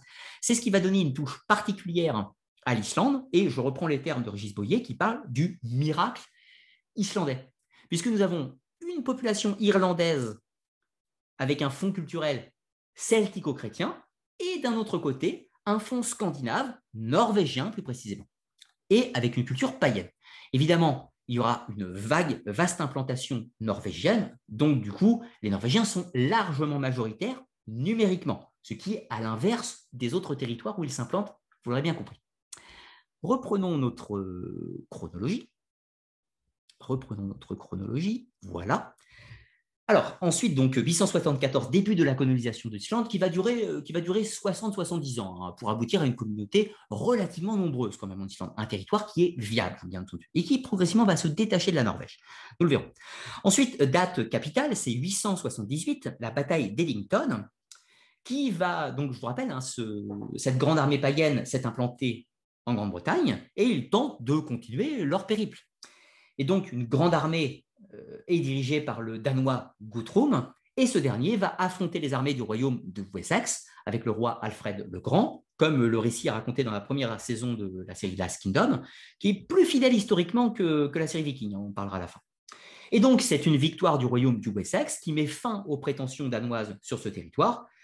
Le roi euh, Guthrum va se convertir, va se convertir au christianisme et devenir un. Euh, il va régner donc sur l'Est anglais, un territoire, euh, une partie du Danelo, et va se convertir au christianisme et devenir vassal du roi Alfred du Wessex. De là, le royaume du Wessex va reconquérir progressivement l'île de Grande-Bretagne, notamment la Mercie, et réduire le territoire du Danelo, qui est encore sous domination danoise, non chrétienne à ce stade. C'est important.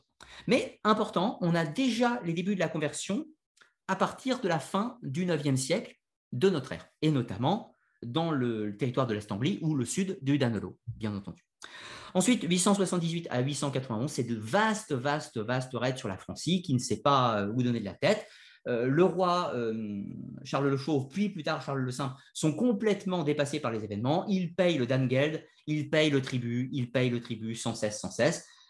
finalement, les Parisiens en ont marre, alors ils vont décider d'élire le comte de Paris, le comte de Paris, Eudes, Eudes Ier, qui va devenir roi de France, roi de France, enfin roi des Francs, roi des Francs à cette époque, et qui va mettre en place des procédés, des méthodes pour mettre fin, mettre fin aux opérations vikings mais euh, bon, après, Charles le Simple va reprendre le trône, ce qui va euh, encore faire évoluer la situation. Mais on va passer dans l'étape suivante. Alors, euh, oui, ça c'est une représentation, vous voyez, du roi Eudes, hein, qui repousse les Vikings au deuxième siège de Paris. Et puis une carte avec toutes les invasions, les, enfin tous les raids vikings hein, qui ont lieu. Donc ce sont des raids de pillage, hein, ce ne sont pas du tout des raids d'implantation, même si les, les Danois, puisqu'on parle bien des Danois à ce stade, euh, vont parfois euh, créer des camps, des camps fortifiés ou des camps d'hivernage, notamment à Noirmoutier. Vous voyez, à Noirmoutier, c'est une île qui conquiert, si l'on peut dire, et qui vont, ils vont euh, y passer les hivers pour être mieux placés pour les raids suivants, bien entendu. Mais on ne parle pas d'implantation au sens colonisation vaste. Cela viendra un tout petit peu plus tard. Alors, ça, c'était les représentations donc, des Russes avec Riorik, qui va établir la création du royaume de Novgorod et plus tard du royaume de Kiev, pour former l'embryon de la future Russie. Alors touchons maintenant quelques mots sur la société, la société des Vikings. Celle-ci est hiérarchisée en trois strates, si l'on peut dire. Tout d'abord, au plus bas, vous trouvez, comme partout, les esclaves, puisque les Vikings avaient des esclaves. Mais ces derniers se euh, répartissent en deux catégories. Ce que l'on pourrait appeler les esclaves marchandises, donc, qu'est-ce que c'est les esclaves marchandises? Eh bien, c'est très simple, c'est ceux qui seront jamais dans le Nord. Enfin, jamais dans le Nord, jamais, jamais longtemps, si on peut dire. Les esclaves marchandises, c'est ceux qui vont être pris pendant les pillages, qui vont être ramenés sur les places commerciales, notamment la plus célèbre au Danemark, qui est Hedeby. Hedeby, euh, c'est une place, un marché où des bateaux de partout viennent et on y vend des esclaves. Donc on fait du commerce. On s'enrichit via le commerce d'esclaves. Mais ensuite, il y a les autres, les esclaves dits domestiques. Alors, c'est là qu'on a une difficulté, puisque euh, ce ne sont pas vraiment des esclaves. Ce sont des esclaves à moitié. Oui, autre précision, si on sait que les vikings euh, faisaient de l'esclavage, c'est tout simplement parce que nous en avons des vestiges archéologiques qui l'attestent, mais également des documents dans les chroniques françaises, anglo-saxonnes, mais également arabes et byzantines qui l'attestent. Mais mieux que ça, nous avons également des runes des documents d'époque qui l'attestent aussi. Mais euh, pour le, commerce, hein, puisque c'était une marchandise à l'époque, c'est horrible, mais c'était comme ça. Ensuite, les esclaves domestiques qu'on appelle les, les. Alors, eux, il y a une spécificité. Ce sont bel et bien des esclaves, mais qui peuvent se racheter de facto. C'est-à-dire qu'ils ne sont pas spécifiquement maltraités. Ce sont plutôt des gens qui sont tout en bas de la hiérarchie sociale, mais qui ne sont pas, on ne pouvait pas spécialement tuer son esclave. Vous voyez, c'est pas comme, euh, pas comme à l'époque, euh, à l'époque grecque, par exemple, ou romaine. Euh, voilà, respectait un minima son esclave. Et ce dernier pouvait se racheter, pouvait acquérir sa liberté de facto, et on ne pouvait pas l'en empêcher. Alors ça, c'est une spécificité tout à fait intéressante et tout à fait moderne, si l'on peut dire, de l'esclavage chez les Vikings. Donc, un esclave va faire 3-4 années de servitude, et ensuite il va se racheter tout à fait naturellement et va pouvoir travailler tout à fait comme un homme libre dans la société scandinave. Valable pour le Danemark, la Suède et la Norvège. Ensuite, on va trouver la masse, euh, la masse la plus importante de la société viking, c'est ce qu'on appelle les bondis ou les scarles, c'est-à-dire les hommes libres. Ben, eh bien, vous l'avez compris, c'est tout le monde. Les commerçants, les agriculteurs, les artisans, c'est tout le monde. La grande majorité de la population viking. On va y trouver bien évidemment une hiérarchie interne. Évidemment, il y a des hommes qui s'occupent de la loi, il y a des hommes qui sont des agriculteurs, il y a des hommes qui sont, etc., tout un tas de choses.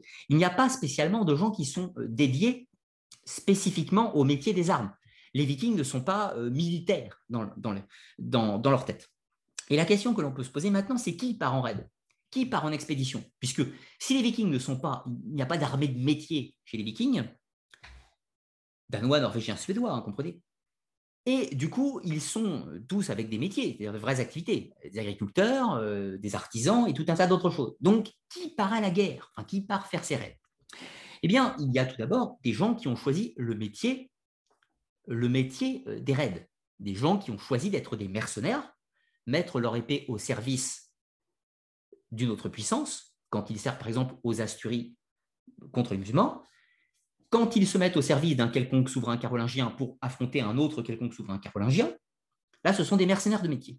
Et puis ensuite, nous avons des personnes qui vont se mettre au service d'un euh, roi, d'un roi local, d'un jarl, d'un comte, d'un chef de guerre, pour une expédition quelconque. Donc, dans ces cas-là, ce sont des hommes du commun, agriculteurs, ouvriers, etc., qui vont laisser la conduite des affaires à leurs femmes, éventuellement à leurs esclaves, qui, je vous rappelle, sont semi-libres hein, quand même, ou éventuellement à d'autres qui ne partent pas pour partir faire des raids. La promesse, évidemment, de richesse et tout un tas d'autres choses. Donc, tout le monde potentiellement pouvait partir à l'aventure. Mais est-ce que tout le monde le faisait? Bien entendu, non.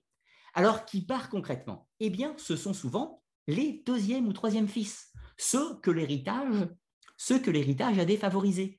Car voyez-vous, dans la société scandinave, nous avons le droit d'aînesse. C'est l'aîné qui va acquérir les richesses, les propriétés. Ce qui fait que les deuxième, troisième et quatrième nés ne vont pas avoir d'héritage substantiel et donc vont chercher par leurs propres moyens à s'enrichir et vont donc saisir l'occasion de faire ces raids sous la conduite d'un chef de guerre charismatique pour chercher à se faire une place dans la société, acquérir également du prestige, les honneurs d'avoir été au combat et pouvoir voilà, enrichir leur patrimoine, si on peut dire, pour pouvoir eux-mêmes acheter des terres, fonder leur famille et tout un tas d'autres choses, bien entendu.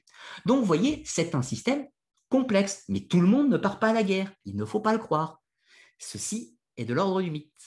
Ensuite, nous avons l'aristocratie les nobles, si l'on peut dire, et qui va se découper en deux catégories. Pourquoi la société n'est pas très hiérarchisée? Eh bien, tout simplement parce qu'il n'y a pas de royaume unifié à cette époque, sauf pour, la, Norvège à ce stade, mais il y a une population relativement clairsemée, peu nombreuse, donc ce qui fait qu'il n'y a pas 15 euh, hiérarchies sociales, il y en a principalement deux, les jarls, chefs de guerre, équivalent du comte, ce qu'on pourrait dire c'est le propriétaire terrien important dans une localité.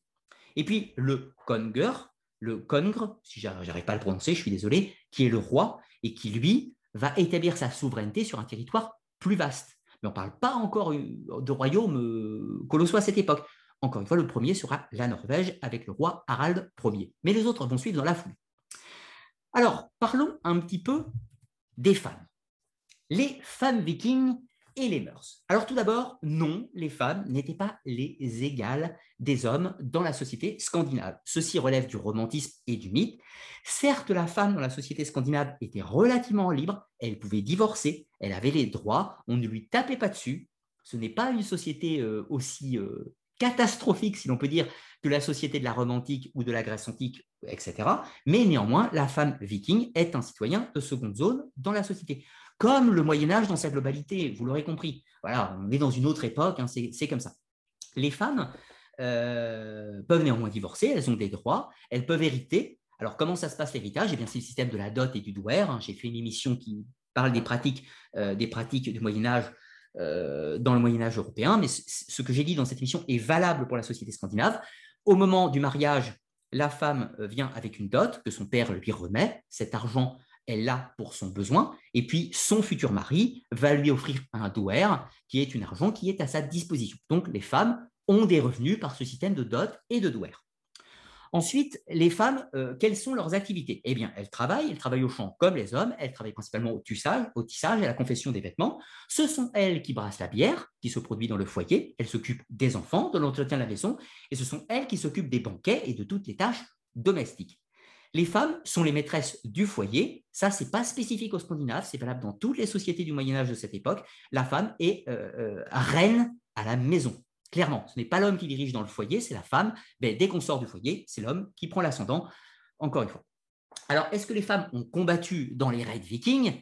Eh bien, non. Désolé oui, dans une certaine mesure, cela est arrivé. Il y a eu de temps en temps des femmes qui ont pris les armes, mais ce n'est pas un phénomène majoritaire. Ce n'est pas valable pour l'entièreté des raids vikings. Ce n'est pas valable pour l'entièreté de la société scandinave. Mais évidemment, dans certains cas, il y a pu y avoir des femmes qui ont participé à des raids. Tout simplement parce que si euh, les hommes allaient hiverner pendant quelque temps dans un territoire, il est possible que dans certains cas, des femmes soient venues avec eux, et ces femmes, les besoins de la guerre, les besoins du climat, de l'ambiance locale, ont fait qu'elles ont pris des armes. Mais il n'y a pas eu de culture spécifiquement guerrière chez les femmes vikings. Ceci est de l'ordre du romantisme moderne. Ensuite, les mœurs. Dans la, dans la, dans la série télé Viking, on voit les Scandinaves comme des personnes orgiaques, avec des mœurs sexuelles particulièrement débridées, qui s'échangent tous entre eux. Ceci est de l'ordre du mythe. La société scandinave n'était pas plus dévergondée que les autres de la même époque. Euh, elle était plus libre que la société chrétienne, sans aucun doute. Mais non, les femmes vikings n'avaient pas 50 partenaires différents et les hommes vikings n'avaient pas 50 partenaires différents. L'adultère était strictement interdit pour les femmes. Cela pouvait être condamné par la peine de mort. Et l'adultère pour les hommes était toléré, mais néanmoins condamnable. Si vous voyez l'idée. Donc, non, encore une fois, les vikings n'étaient pas des débauchés de première. Euh, ils avaient des mœurs sociaux et euh, sexuels relativement communs avec les autres sociétés de la même époque. Néanmoins, il y a une différence fondamentale. Dans la société viking, c'est le système de loi. On ne peut pas parler de démocratie chez les vikings. Ce ne serait pas adapté puisqu'il y a bien un dirigeant. En fait, on pourrait plutôt parler d'une oligarchie. En revanche, ce que l'on peut constater, c'est que tous les bondis, c'est-à-dire tous les citoyens libres vikings, peuvent voter et peuvent s'exprimer. De ce fait, on est sur un système qui ressemble un petit peu au système grec de l'Antiquité et au système romain de la République. Et là, vous vous rappelez, quand je vous ai dit que le monde scandinave avait subi une influence romaine dans certains, certaines strates, eh bien, on la retrouve, puisque les Germains eux-mêmes se sont appropriés cette structure, mais pas trop longtemps. En revanche, les Scandinaves, eux, ils l'ont conservée. En France, pendant le Moyen Âge, la société germanique a pris l'ascendant sur l'héritage romain. Mais en Scandinavie, il y a un système démocratique relativement équilibré où tous les hommes peuvent s'exprimer. Bien évidemment, cela n'empêche pas qu'il y a des nantis, des personnages qui ont une meilleure place, etc. Tout ça. Les anciens euh, ou les personnes les grands propriétaires terriens accèdent à des postes à responsabilité, notamment au niveau judiciaire, au niveau euh, de l'administration, c'est-à-dire ceux qui vont délimiter les frontières, les parcelles d'agriculture, les tribunaux et tout un tas d'autres choses, il y a un système où il n'y a pas un autocrate qui dirige tout. Le souverain viking a assez peu de pouvoir. Le souverain viking, il est là pour conduire les raids, si tel est le cas. Il est là pour éventuellement donner la politique globale ou la direction à prendre sur le plan commercial, mais ce n'est pas lui qui dirige les affaires de la cité. Ça, c'est euh, l'agora du peuple, si l'on peut dire, qui prend les décisions pour le clan, bien entendu. Alors, c'est là que ça va changer avec l'établissement en royaume. Puisque vous voyez nos chers vikings, qui font des pillages dans toute l'Europe, qui font du commerce dans toute l'Europe et la Méditerranée. Ils voient bien comment ça se passe ailleurs.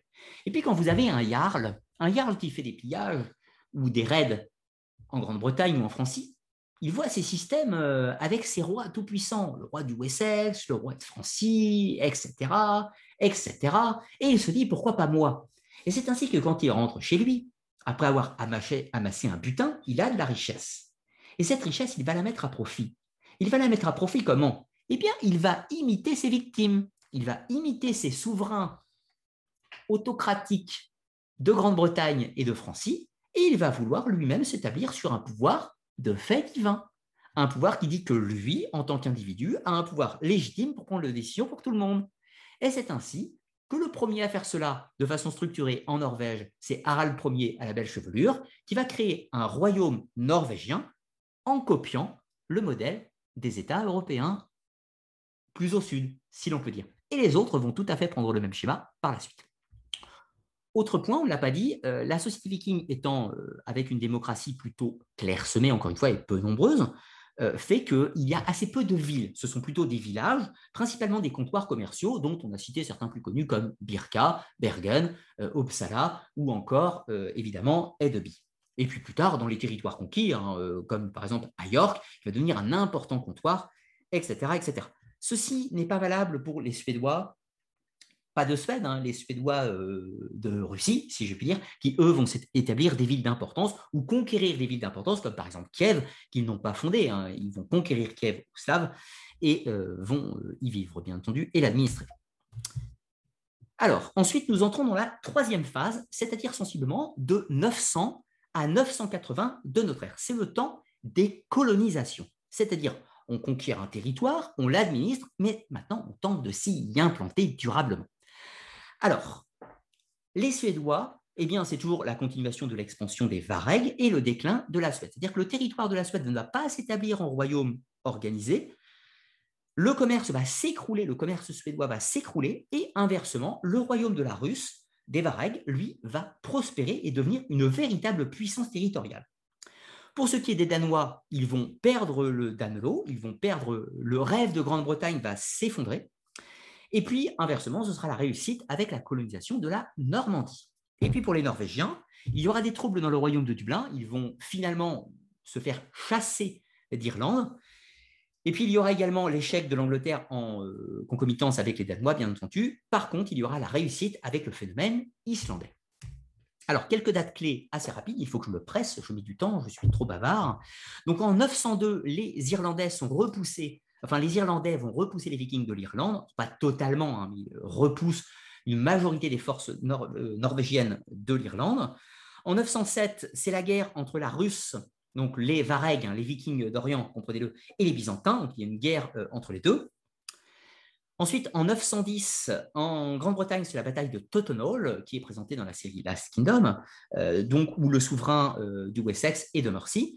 Euh, enfin, il n'est pas encore souverain de Mercie à l'époque, mais euh, il est en ces territoires sont en vassalité. Donc le roi Édouard l'Ancien, fils d'Alfred le Grand, règne sur une grande partie de l'Angleterre et va affronter une coalition des Danois et des Norvégiens et va soumettre le Danelo.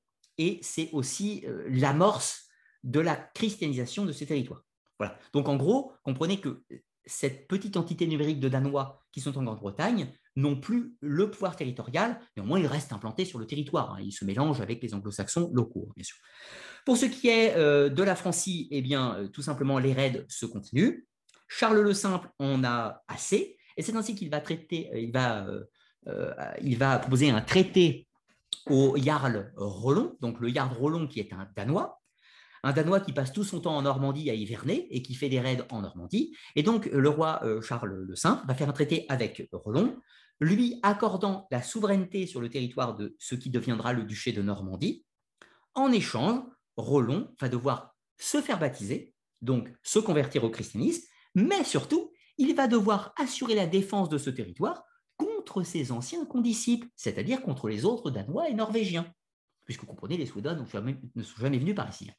Donc, du coup, Rollon accepte, il se fait baptiser l'année suivante, devient le chef de ce territoire, le Jarl des Normands, et puis ses successeurs vont devenir les ducs de Normandie, ce que nous parlerons par la suite. Donc, Christian, installation des Normands en Normandie, mais comprenez, le rapport est le même.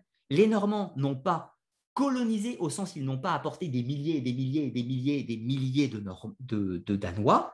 Il y a une population locale et des Danois qui ont l'autorité sur ce territoire. Mais comprenez, le ratio est peut-être de 8 locaux pour 2 Danois. Donc, comprenez, aujourd'hui, tous les Normands ne sont pas tous des Vikings. Ce sont en partie, ils ont l'héritage des Francs locaux, des euh, Bretons qui étaient là avant, etc., etc., et notamment un petit peu de Vikings, puisque environ 10 euh, à 15 euh, de, la Normandie sera peuplée de Danois, en l'occurrence.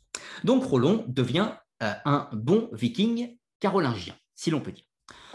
Ensuite, en 917, c'est la reprise de Dublin. Cette fois-ci, on est avec les Norvégiens, c'est Sigtrygger, Sigtrygger qui lance une vaste opération de raid sur l'Irlande. Il reconquiert le territoire de Dublin et se réimplante durablement en Irlande. Et puis, encore une fois, il y a des mélanges, etc., et tout un tas d'autres choses. En 930, cette fois-ci, c'est le Danemark qui passe le cap et qui va s'établir en royaume unifié avec le roi Gorm l'Ancien. Gorm l'Ancien, premier souverain historique et euh, d'un royaume unifié pour le Danemark. Donc là, vous voyez, on est quand même, euh, on est quand même euh, un bon 70 ans après la Norvège, quand même. Ensuite, la dernière étape des raids vikings en, massifs, hein, comprenez-le, en, Grande-Bretagne sera la bataille de, Brune, Brunanburg en 937, où il y aura une coalition, hein, une coalition entre les Danois, les Norvégiens, mais également avec les Écossais, contre les anglo-saxons. Et ce sont les anglo-saxons qui vont obtenir la victoire, et ce sera la fin définitive euh, des euh, souverainetés euh, danoises. Enfin, fin définitive, oui et non, ce qu'on va voir par la suite, mais ce sera la fin des raids, des raids, des raids danois et norvégiens sur la Grande-Bretagne. Du moins, après, ça prendra un autre visage. Alors, ensuite, touchons quelques mots rapidement sur la religion des Scandinaves. Je ne vais pas vous m'étendre, parce que j'ai fait d'autres vidéo sur la religion des Scandinaves, touchons néanmoins quelques points pour sortir des idées reçues. La religion des Scandinaves que l'on connaît nous vient principalement des textes, c'est-à-dire de l'Eda poétique, mais également de l'Eda en prose et des autres sagas. Le problème, comme je le disais en introduction, c'est que ces textes ont été écrits bien après le phénomène de l'âge des Vikings et surtout bien après la christianisation. Donc, on ne peut pas savoir dans ces textes ce qui est purement de souche scandinave et ce qui est une adaptation ou un syncrétisme avec des éléments exogènes, notamment de la tradition chrétienne. On peut l'observer notamment avec des, représentants comme le dieu Balder, dieu qui prend quand même une apparence très christique, ou encore l'épisode du Ragnarok, le crépuscule des dieux, qui ressemble beaucoup sur certains aspects à l'Apocalypse de Saint Jean. Donc, il est difficile parfois de faire la frontière entre les deux. Alors maintenant, parlons de ce que l'on sait. Eh bien, nous savons que bien avant l'âge des Vikings, depuis les temps de l'âge du bronze, etc., etc., tout ça, il y avait des divinités qui étaient euh, vénérées sur ces territoires de Scandinavie, et notamment plusieurs divinités comme Odin, Tyr et Thor.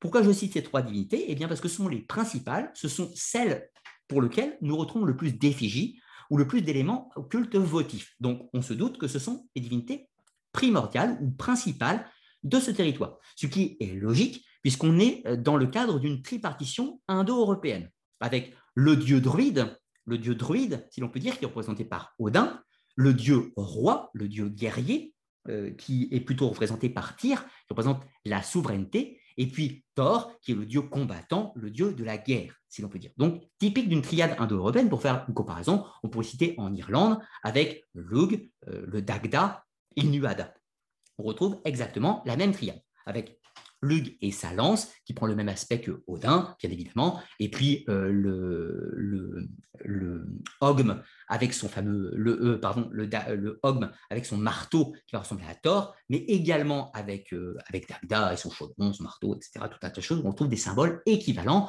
d'une proximité de tradition indo-européenne. S'il y a des proximités entre la tradition celtique, germanique et scandinave, c'est tout simplement parce que ces trois ont une paternité indo-européenne et donc un mythème commun euh, qui va évoluer différemment suivant les régions, bien évidemment, mais qui partage un substrat identique. Donc, on peut attester de cette triade divine dans les temps anciens. Maintenant, observons une autre différence notable. Là, vous avez une carte qui va montrer euh, des spécificités de culte, par les éléments archéologiques, bien sûr, du culte des As et du culte des Vannes à l'époque des Vikings, donc à l'époque scandinave qui nous intéresse. Donc en rouge, vous avez les lieux où le culte de Thor, d'Odin et des autres As sont majoritaires, c'est le plus fréquent. Et puis inversement, en bleu, ce sont les régions où ce sont les cultes des vannes, des dieux plus proches de la nature, peut-on dire, qui sont vénérés primordialement. Et puis ensuite, en violet, ce sont les, les régions un petit peu mixtes. Ce qui est intéressant, puisque là, je vous propose une théorie, somme toute, tout à fait personnelle. Pour moi, le culte des vannes divinité beaucoup plus proche d'une représentation de la nature, des grandes forces primordiales, me semble être un culte qui appartient au peuple endogène pré-indo-européen, c'est-à-dire qui date d'avant les Indo-Européens. Je pense que le culte des vannes est un héritage de cette période-là. Et inversement, je pense que le culte des As est typiquement dans une chouche indo-européenne, ce qui explique que dans la mythologie scandinave, une guerre divine oppose les vannes et les As, et que les As prennent l'ascendant. Malgré une réconciliation dans les mythes, les As prennent l'ascendant, prennent la place primordiale. Ils effacent l'autre, qui reste présent, mais secondairement. Et pour moi, cela illustre ce panthéon du peuple endogène et ce panthéon du peuple exogène. Voilà, je vous expose juste mon hypothèse des théories qui peut s'appuyer un petit peu. Je n'ai pas le temps de la développer en détail ce soir. cela fera l'objet d'une autre émission spécifique sur ce sujet dans les temps à venir. Donc les dieux vannes, hein, euh, frères, euh, Freya, etc., pour citer les plus connus, bien évidemment. Alors, Cosmogonie, on retrouve bien évidemment l'idée de l'arbre-monde, hein, l'île Grasil des peuples scandinaves, mais on va trouver également le concept de l'arbre-monde dans les autres panthéons indo-européens, que ce soit chez les Germains, chez les Celtes, etc. Tout ça, c'est une sorte de représentation symbolique de l'univers, avec un arbre, un axis mundi qui relie les profondeurs de la Terre, le monde des hommes et le ciel, avec différentes strates, différents niveaux, là où habitent les divinités, là où se trouve le monde des morts, etc. etc. Nous retrouvons l'archétype central du, meurtre d'Ymir, donc où les dieux, hein, bien sûr, Odin, Vili et Vé, doivent assassiner le géant primordial, euh, où on retrouve un mythe semblable, typiquement indo-européen encore une fois, euh, du démembrement, euh, enfin de, la castration d'Uranos, ou encore victoire contre Chronos, mais également le démembrement, le démembrement pas d'Osiris, c'est un mythe un petit peu différent, mais on va trouver le mythe du démembrement de Zagreus chez les Grecs et tout un tas d'autres choses qui sont typiquement des invariants. Donc on va retrouver ça. Après, euh, c'est pareil, il est très difficile, encore une fois, de dire quels sont les éléments purement scandinaves et ce qui vient d'une adaptation au christianisme. Alors, les rites et les sacrifices. On ne peut pas parler de religion chez les anciens scandinaves. Euh, comprenez, là je parle à l'époque, euh, à l'époque viking. On ne peut pas parler spécifiquement d'une religion. C'est plutôt un ensemble de croyances, un ensemble de rites euh, qui sont pratiquées par la société scandinave, mais on ne peut pas parler d'une religion avec un dogme stricto sensu. Donc il y a des régions avec des spécificités, si l'on peut dire. Donc les rites ont pour but de rendre hommage aux divinités, aux forces de la nature, de conjurer le mauvais sort, d'appeler la pluie, de chasser les orages, de euh, prier pour avoir euh, pour faire une bonne navigation sur le, le Knorr afin de faire un raid, etc. Tout un tas. Ce sont des cultes d'utilité pratico-pratique au quotidien, si l'on peut dire. Au niveau des rites, oui, au niveau des sanctuaires, les sanctuaires sont principalement dans la nature. Il y a parfois des stèles ou des hôtels votifs et euh, minoritairement, il y a eu dans certains cas des temples. Des temples relativement modestes néanmoins, mais il y a eu dans certains cas, on pourra spécifier le cas du temple d'Uppsala, euh, qui est un des rares exemples de temples vikings euh, pour leur culte. Néanmoins, il y a probablement eu des hôtels ou d'autres structures, probablement en bois, ce qui fait que ces dernières n'ont pas survécu avec le temps et il a pu, il a pu y en avoir plus que ce que l'on connaît, bien entendu. Ceci reste hypothétique. Alors, pas de dogme euh, stricto sensu, mais des rites, des pratiques courantes, encore une fois. Au niveau euh, des rites funéraires, les vikings pratiquaient l'inhumation et aussi la crémation. Alors vous avez l'enterrement parfois du bateau, euh, du bateau, le Knorr, donc on met le chef de clan sur son, bateau, on met toutes ses richesses avec lui, on l'envoie voguer au large et on y met le feu c'est un rite d'inhumation sur l'eau. Mais parfois, on fait, euh, c'est un rite de crémation sur l'eau. Mais parfois, on fait un rite d'inhumation, c'est-à-dire qu'on prend le bateau, le Knorr, on creuse un énorme trou, on met le bateau dans le trou, le corps du chef, du Jarl, dedans, avec ses richesses, etc., et on enterre. Donc, crémation ou inhumation, les deux étaient possibles, cela va dépendre des localités et des coutumes locales. Alors maintenant, le délicat. Euh, alors oui, bien sûr, tout le monde n'était pas enterré avec un chlore, vous vous doutez bien, avec un bateau. Parfois, c'était des tombes beaucoup plus modestes, parfois, c'était des tombes collectives, etc. Tout ça, là, je vous ai pris l'exemple des, euh, des aristocrates, bien entendu. Alors, pratique du sacrifice humain chez les Scandinaves. Cela a existé. Nous avons des éléments qui le prouvent. Bah, pas uniquement les chroniques anglo-saxonnes et de Grande-Bretagne, on a d'autres chroniques, notamment byzantines et arabes, et également des éléments archéologiques qui attestent de la pratique de ces sacrifices, notamment au temple de Psala que je citais préalablement. Alors, comment s'articulent ces sacrifices? Tout d'abord, ils disparaissent quasi intégralement avant l'an 1000. C'est-à-dire qu'en l'an 1000, il n'y a plus de sacrifices dans l'espace scandinave. Et en réalité, pendant la période dite viking, ils ont déjà grandement régressé. La période où on peut attester qu'il y a encore massivement des sacrifices dans, le monde scandinave, c'est pendant la période entre 600 et 800 de notre ère, hein, donc de notre ère, c'est-à-dire avant la période viking, il y a encore massivement des sacrifices humains. Et puis, dans la période viking, cela se réduit et disparaît totalement avec la christianisation par la suite. Alors, parfois il y a des sacrifices qui sont volontaires. Par exemple, parfois, les esclaves d'un chef de clan demandaient à mourir avec lui et donc étaient enterrés sur le bateau euh, pour la crémation, l'inhumation, comme vous voulez, etc. Puis parfois, il y avait d'autres sacrifices. La plupart du temps, c'était des prisonniers de guerre, bien évidemment, qui étaient sacrifiés, des esclaves, hein, euh, tout simplement. Ou parfois, c'était, dans certains cas, des traîtres ou des gens qui avaient failli à leur mission. Par exemple, si un jarl n'avait pas respecté ses obligations, n'avait pas respecté son serment, avait trahi son propre clan, eh bien, il pouvait être sacrifié pour le bien commun, comprenez On a notamment un jarl, un jarl suédois, qui va faire sacrifier sept personnes au temple du Psala pour s'assurer une conquête pour s'assurer une traversée euh, tranquille en mer et pour s'assurer des conquêtes dans les territoires de la Russe. Donc on a euh, la pratique du sacrifice qui a perduré quelque temps avant la christianisation. Néanmoins, j'insiste sur le fait qu'elle avait réduit pendant la période des 250 ans qui nous intéressent. Alors, maintenant la christianisation.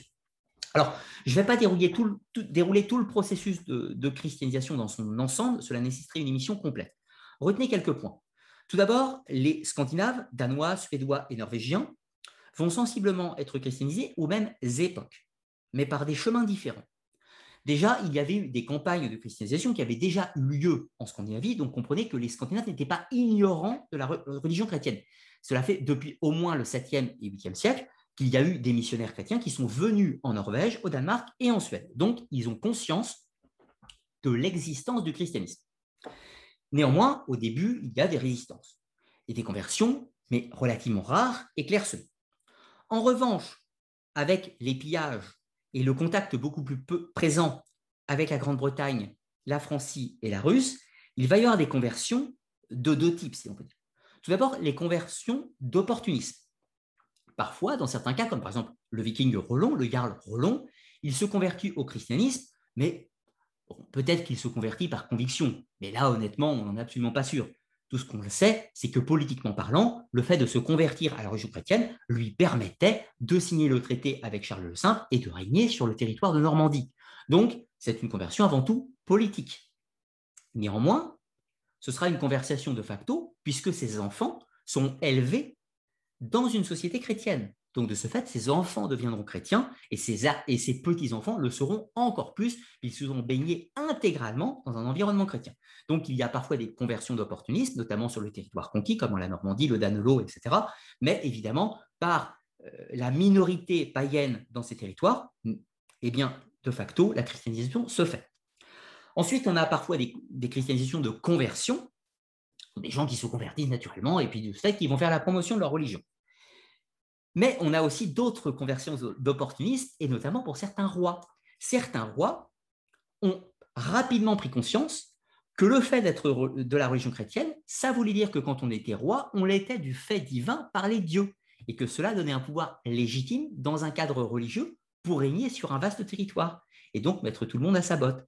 C'est-à-dire que quand un roi viking est païen, il est soumis à ses sujets, alors qu'inversement, quand il est un roi chrétien, c'est lui qui est le roi de fait divin pour son peuple. Et ça, c'est une différence politique capitale. Et c'est ça, ainsi que de nombreux souverains des jarls scandinaves vont se laisser séduire par l'idée de pouvoir régner d'une main de fer. Alors, comment se déroulent les conversions? Tout d'abord, on a celle en 878, hein, donc dans le Danelo, puisqu'on a Guthrum, chef de guerre danois, qui se convertit au christianisme et qui devient vassal de Alfred le Grand. Et puis, c'est la conversation de son peuple et d'une bonne partie du territoire de Danelo. En l'espace de deux, générations, tout le monde est chrétien. En 912, en Normandie, c'est le baptême du garde Roland. Les Normands sont tous convertis, peut-être qu'ils sont restés païens, mais néanmoins leurs enfants seront chrétiens. Ensuite, en 958, au Danemark, c'est la, euh, la, conversion de Harald Ier au Danemark. Harald Ier au Danemark se convertit au christianisme, il y a déjà des tentatives au Danemark, mais lui, ça devient la religion, ces sujets doivent se convertir et il va commencer à chasser les cultes païens. Alors comprenez que la conversation des premiers, euh, vikings, c'est hasardeux. Il y a en fait un mélange entre des traditions païennes et des traditions chrétiennes. Ça ne se fait pas du jour au lendemain, vous, vous doutez bien. Pas parce qu'ils sont convertis que du jour au lendemain, ils ont abandonné toutes leurs pratiques païennes, bien entendu, notamment au niveau de la polygamie pour les hommes.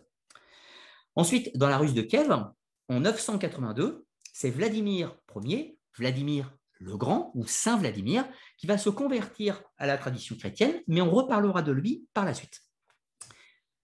Ensuite, en Norvège, 995, c'est la conversion de Olaf Tryggvason, qui va se convertir et lui qui sera euh, un prêcheur assidu du christianisme puisqu'il va, euh, être, il va convertir par la force son peuple. Hein. Donc la conversion en Norvège se fera beaucoup plus virulemment qu'au Danemark ou dans, le Danelo ou la Normandie, ainsi vous préférez. Ce sera par la force. Et puis ensuite, on a un cas tout à fait intéressant, c'est celui de l'Islande, en 999, puisque les Islandais, donc vous vous rappelez hein, cette histoire, les bondis, les hommes libres, et que tous participent à la démocratie de la société. Eh bien, nous avons un cas parfait en Islande, puisque, alors, il y a déjà une présence chrétienne en Islande, puisque je vous rappelle une communauté irlandaise, minoritaire certes, mais une communauté, donc le christianisme est déjà présent en Islande. Les euh, Islandais vont se réunir en 999 et ils vont soumettre au vote le choix de la religion de la communauté islandaise, le paganisme ou le christianisme. Et ils vont voter pour le christianisme. Donc, toute l'Islande sera convertie par un vote collectif, une démocratie du peuple, si l'on peut dire, en Islande. Alors, en l'an. Ah euh, précisons quand même une petite chose pour euh, ne, pas, euh, ne pas être manichéen et ne pas occulter les zones grises de l'histoire. L'Islande est un royaume qui n'est pas autosuffisant et qui est dépendante du royaume de Norvège pour ses ressources alimentaires. Et de ce fait, la conversation violente du roi de Norvège fait que l'Islande, dépendant pour ses ressources de la Norvège, il était plus judicieux politiquement de choisir le christianisme pour se rester dans les bonnes grâces du roi de Norvège. Donc, encore une fois, religion et politique font bon ménage. Et puis en Suède, ce sera un petit peu plus tardif parce que c'est vers l'an 1000 que nous aurons le premier roi chrétien en Suède. Ce qui ne veut pas dire que le christianisme n'était pas déjà implanté en Suède dans une certaine mesure, mais le premier roi chrétien, c'est seulement vers l'an 1000. Encore une fois, vous voyez, c'est dans un mouchoir de poche toute cette histoire. Ensuite, on passe directement à la phase 4. Alors, la phase 4, la phase 4, c'est l'âge des grands rois.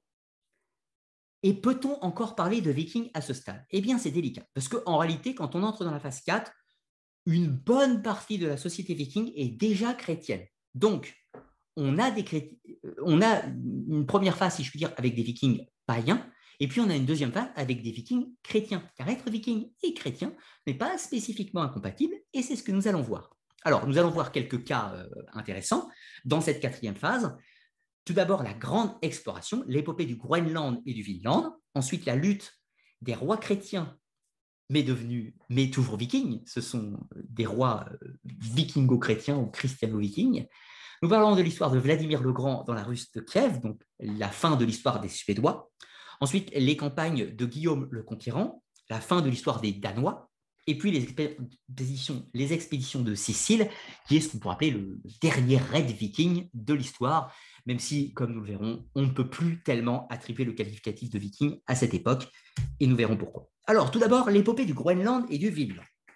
En 930, enfin, tout d'abord, à la fin du 8e siècle, l'Islande, euh, à la fin du 9e siècle, l'Islande est euh, découverte et colonisée par les Norvégiens. Ces derniers y établissent une colonie et s'y implantent durablement. Tout ce qui va suivre est le fait des Islandais, donc des Norvégiens les Danois et les Suédois n'ont pas participé à cette expédition, ou du moins cette série d'expéditions. Donc en 930, c'est le voyage de. Gubsborn, je n'arrive pas à prononcer les mots scandinaves, vous m'en excuserez, mais je, ne suis physiquement pas apte à prononcer ces mots, ne m'en tenez pas rigueur. Donc 930, euh, le voyage de, de ce personnage, qui observe une terre à l'Occident il s'est perdu en mer, il a dérivé pendant plusieurs jours, il observe une terre, il perd sa route, il revient sur ses pas, il fait le récit de son voyage. C'est ainsi qu'il va donner envie à d'autres d'aller voir. C'est ainsi qu'un célèbre navigateur, un célèbre norvégien islandais, du nom d'Éric le Rouge, est banni de son clan, il est banni de la communauté euh, en Islande suite à des fautes, les lois, etc. L'Assemblée du peuple a voté pour son bannissement et s'offre à lui euh, un choix simple, le retour en Norvège, ou alors aller éventuellement en Irlande. Mais non, lui, il a décidé, je vais aller voir ce qu'il y a plus à l'ouest. Et donc, le voilà parti dans une exploration. 16, 16 Knorr, 16 bateaux, partent vers, euh, vers l'Occident. Et il trouve une nouvelle terre, le Groenland, ou la Terre verte. Alors, terre verte, ce n'est pas parce qu'elle est fertile, c'est parce que, euh, alors, il y a beaucoup de récits et de légendes. Pourquoi l'a-t-on appelée la terre verte Certains disent que c'était pour donner envie à d'autres de venir, certains d'autres que c'était euh, par ironie, puisque c'était une terre désertique, etc., etc. Mais dans tous les cas, Éric le Rouge va établir une colonie au Groenland et va entrer en contact avec les locaux, les Inuits. Alors, les Inuits ne sont pas natifs du Groenland, mais eux-mêmes avaient colonisé ce territoire longtemps avant. Donc, on a des Inuits, et puis plus au sud, on a des Norvégiens islandais qui se sont implantés au Groenland. Mais l'histoire ne s'arrête pas là en 986, un autre, un autre navigateur chevronné, Bjarni, va se perdre ou aller observer et va observer une nouvelle terre encore plus à l'ouest. Encore plus à l'ouest. Il ne l'atteint pas. Il en fait le récit, enfin, il rapporte le récit des aventures. Évidemment, d'autres chevronnés explorateurs euh, norvégiens, islando-groenlandais, maintenant vous l'aurez compris, puisqu'on est au Groenland, vont se dire nous allons aller voir. Et c'est ainsi que le fils de Éric le Rouge, euh, Leif Erikson, en 999, va lancer une expédition encore plus vers l'Occident afin de trouver cette nouvelle terre. Et il serait arrivé dans un territoire qu'il va nommer le Vinland. Alors là, nous sommes à cheval entre le mythe et la réalité. Euh, Leif Erikson a bel et bien trouvé une terre. Il a bel et bien accosté quelque part. Où exactement, cela est délicat. Nous ne le savons pas avec certitude. Comprenez, euh, et, je vais insister sur un point, sur un point, l'histoire dans ces, choses complexes, c'est des myriades de détails. Pour explorer l'entièreté du sujet, l'énigme du Vinland, il faudra lire beaucoup des textes, des articles, et personne au ce jour n'a de preuves empiriques du Vinland. Leif Erikson a trouvé quelque chose, peut-être l'Amérique du Nord, peut-être les côtes du Labrador, peut-être une île, etc. Il y a une carte qui a circulé longtemps après. Beaucoup de gens discutent sur la validité de cette carte, sur ce qu'elle représente réellement, etc. Tout ça, aucune certitude absolue. Dans tous les cas, et c'est la seule chose que je peux affirmer aujourd'hui, c'est que les Norvégiens, puis Islandais, puis Groenlandais, furent des explorateurs chevronnés des siècles avant Christophe Colomb. Peut-être ont-ils découvert l'Amérique du Nord. Dans tous les cas, si ce n'est pas le cas, ils en étaient à un cheveu. Ils ont découvert, si, si ce n'est pas l'Amérique du Nord, comprenez que c'est des îles de l'Amérique du Nord. Donc, ils ont mis les pieds là-bas et vont y établir une colonie. Certains éléments archéologiques que nous trouvons en Amérique du Nord permettraient de dire peut-être ici. On a des éléments qui disent peut-être là, mais rien de plus. Néanmoins, ce que l'on peut dire, par contre avec certitude aussi, c'est qu'au XIVe siècle, les colonies du Vinland et du Groenland disparaissent purement et simplement. Nous n'en connaissons pas la raison, nous ne savons pas pourquoi. Ont-ils été tués Sont-ils morts d'une épidémie, morts de faim, tués par euh, des Inuits ou euh, d'autres tribus Difficile à dire. Aucune certitude. Toute personne qui vous affirmera une certitude à ce stade, faudra l'appuyer avec des sources solides. Ce qu'il faut comprendre, c'est que la colonie du Vinland et du Groenland n'était pas autonome et ne pouvait pas subvenir à leurs propres besoins elle devait perpétuellement être ravitaillée par l'Islande, elle-même n'étant pas autosuffisante, donc devait de facto être ravitaillée par la Norvège. Et donc Norvège, Islande, Groenland, Vinland, cela a probablement été une des causes euh, de la décrépitude des colonies du Groenland et du Vinland. Elles ont disparu sans laisser de traces, nous ne savons pas ce qu'elles sont devenues. Voilà. Mais en tout cas, tout le génie de l'âge des Vikings, c'est ça ce n'est pas seulement des guerriers intrépides, ce n'est pas seulement des commerçants qui ont fait le tour de la Méditerranée, etc. Ce sont des explorateurs, des hommes qui ont décidé de repousser les frontières du monde, d'aller au-delà de la ligne d'horizon et de découvrir de nouveaux territoires. Donc, c'est ça que les Vikings ont réellement laissé, positivement, j'entends, c'est le miracle islandais, avec la conquête d'un territoire islandais qui est relativement isolé et qui a conservé en partie la langue l'islandais actuel est du moins la langue qui est la plus proche de ce que parlaient les anciens scandinaves, danois, norvégiens et suédois. Aujourd'hui, euh, les langues ont évolué différemment, euh, plus ou moins éloignées bien sûr, mais l'islandais est ce qui en est le plus proche de ce qui se passe. Donc, c'est ça qui est intéressant dans l'héritage viking, c'est avant tout l'Islande et cette image des explorations. Allons un petit peu plus loin.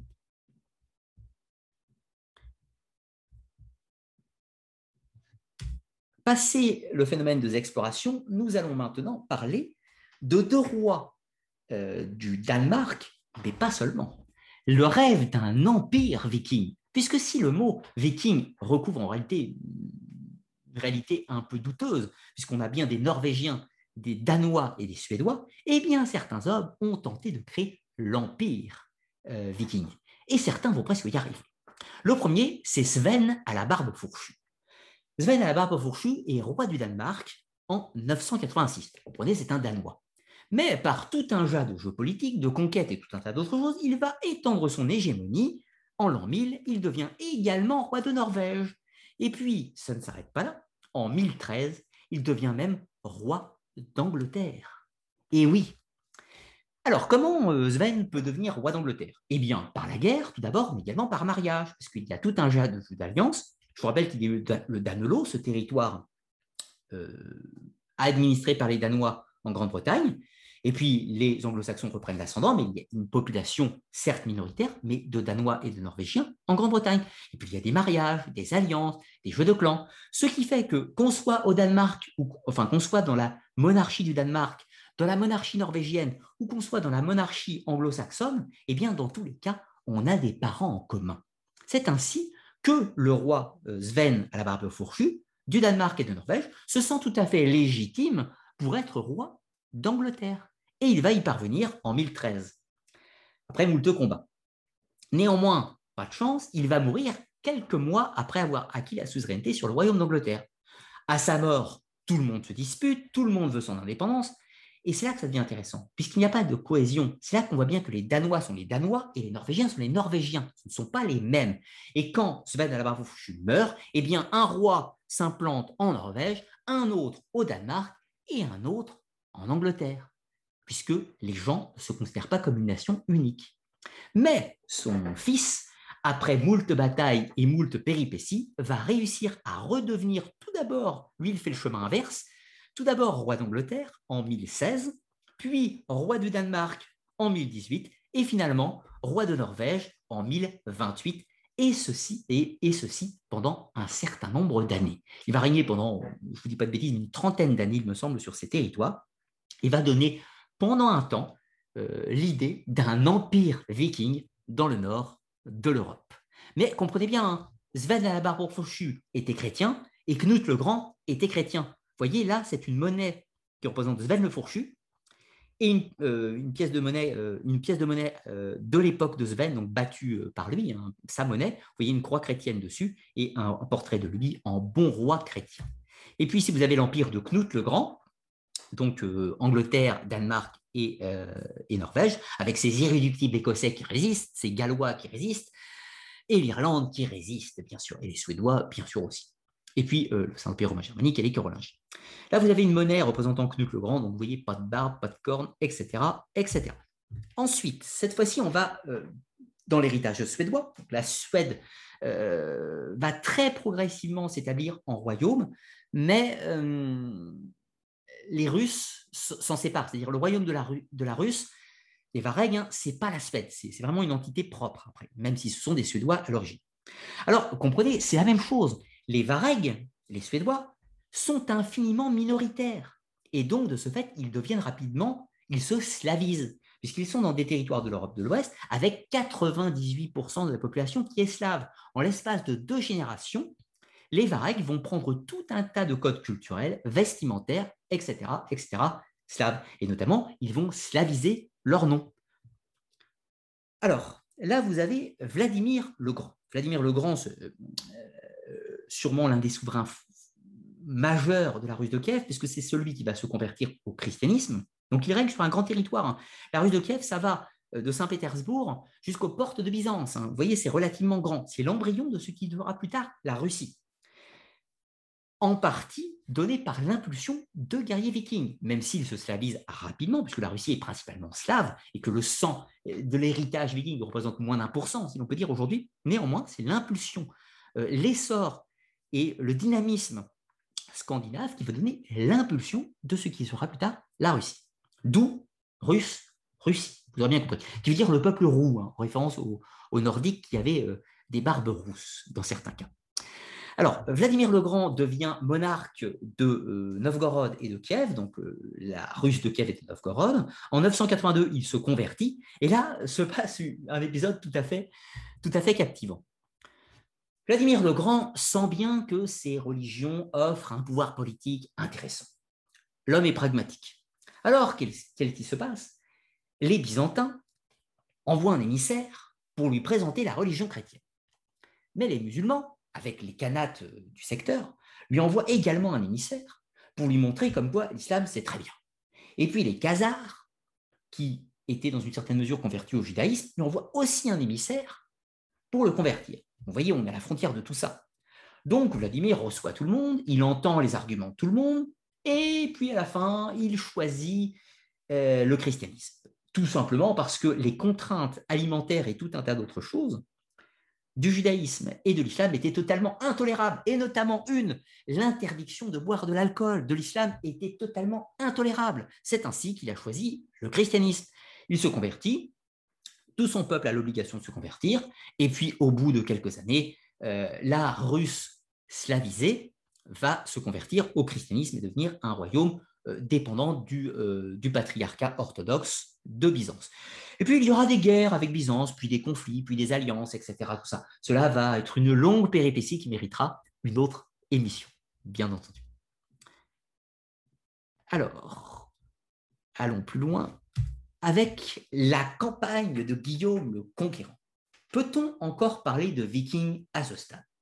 Alors pour Knut le Grand, peut-on parler d'un viking? Eh bien, si viking c'est être scandinave, oui. Mais si être viking au sens c'est faire des pillages des viols, incendier des villages et faire du commerce à l'autre bout de la Méditerranée, non, Knut le Grand n'était plus un viking, c'était un roi chrétien vivant en Scandinavie. Et puis maintenant, on passe à Guillaume le Conquérant. Alors, revenons en arrière, nous avons Roland. 911, traité de Saint-Clair-sur-Epte, il devient souverain de Normandie, une sorte de duc, pas le titre encore. Mais ses enfants auront le titre de duc de Normandie. Et puis un jour vient Guillaume le Bâtard. Guillaume le Bâtard, pourquoi? Parce que c'est un enfant illégitime. Néanmoins, ce sera le plus célèbre de sa lignée. Guillaume le Bâtard, duc de Normandie, a des prétentions au trône d'Angleterre. Donc, comprenez Guillaume le, euh, Guillaume le Bâtard, ça c'est ses représentations, c'est un roi chrétien qui a une épouse chrétienne, qui a des enfants chrétiens. Ça fait longtemps qu'il ne fait plus de pillage, ça fait longtemps qu'il n'y a plus de Red Viking sur ses côtes, et ça fait bien longtemps qu'il a abandonné le culte d'Odin, de Thor et de Tyr. Mais néanmoins, s'il va conquérir l'Angleterre, c'est pas dans une démarche de Red Viking, c'est pour des histoires de famille. Car voyez-vous, il y avait eu le royaume de Knut le Grand, Knut le Grand qui avait régné un temps sur l'Angleterre. Mais la vieille aristocratie anglo-saxonne du Wessex n'aimait pas trop qu'un Danois règne chez eux.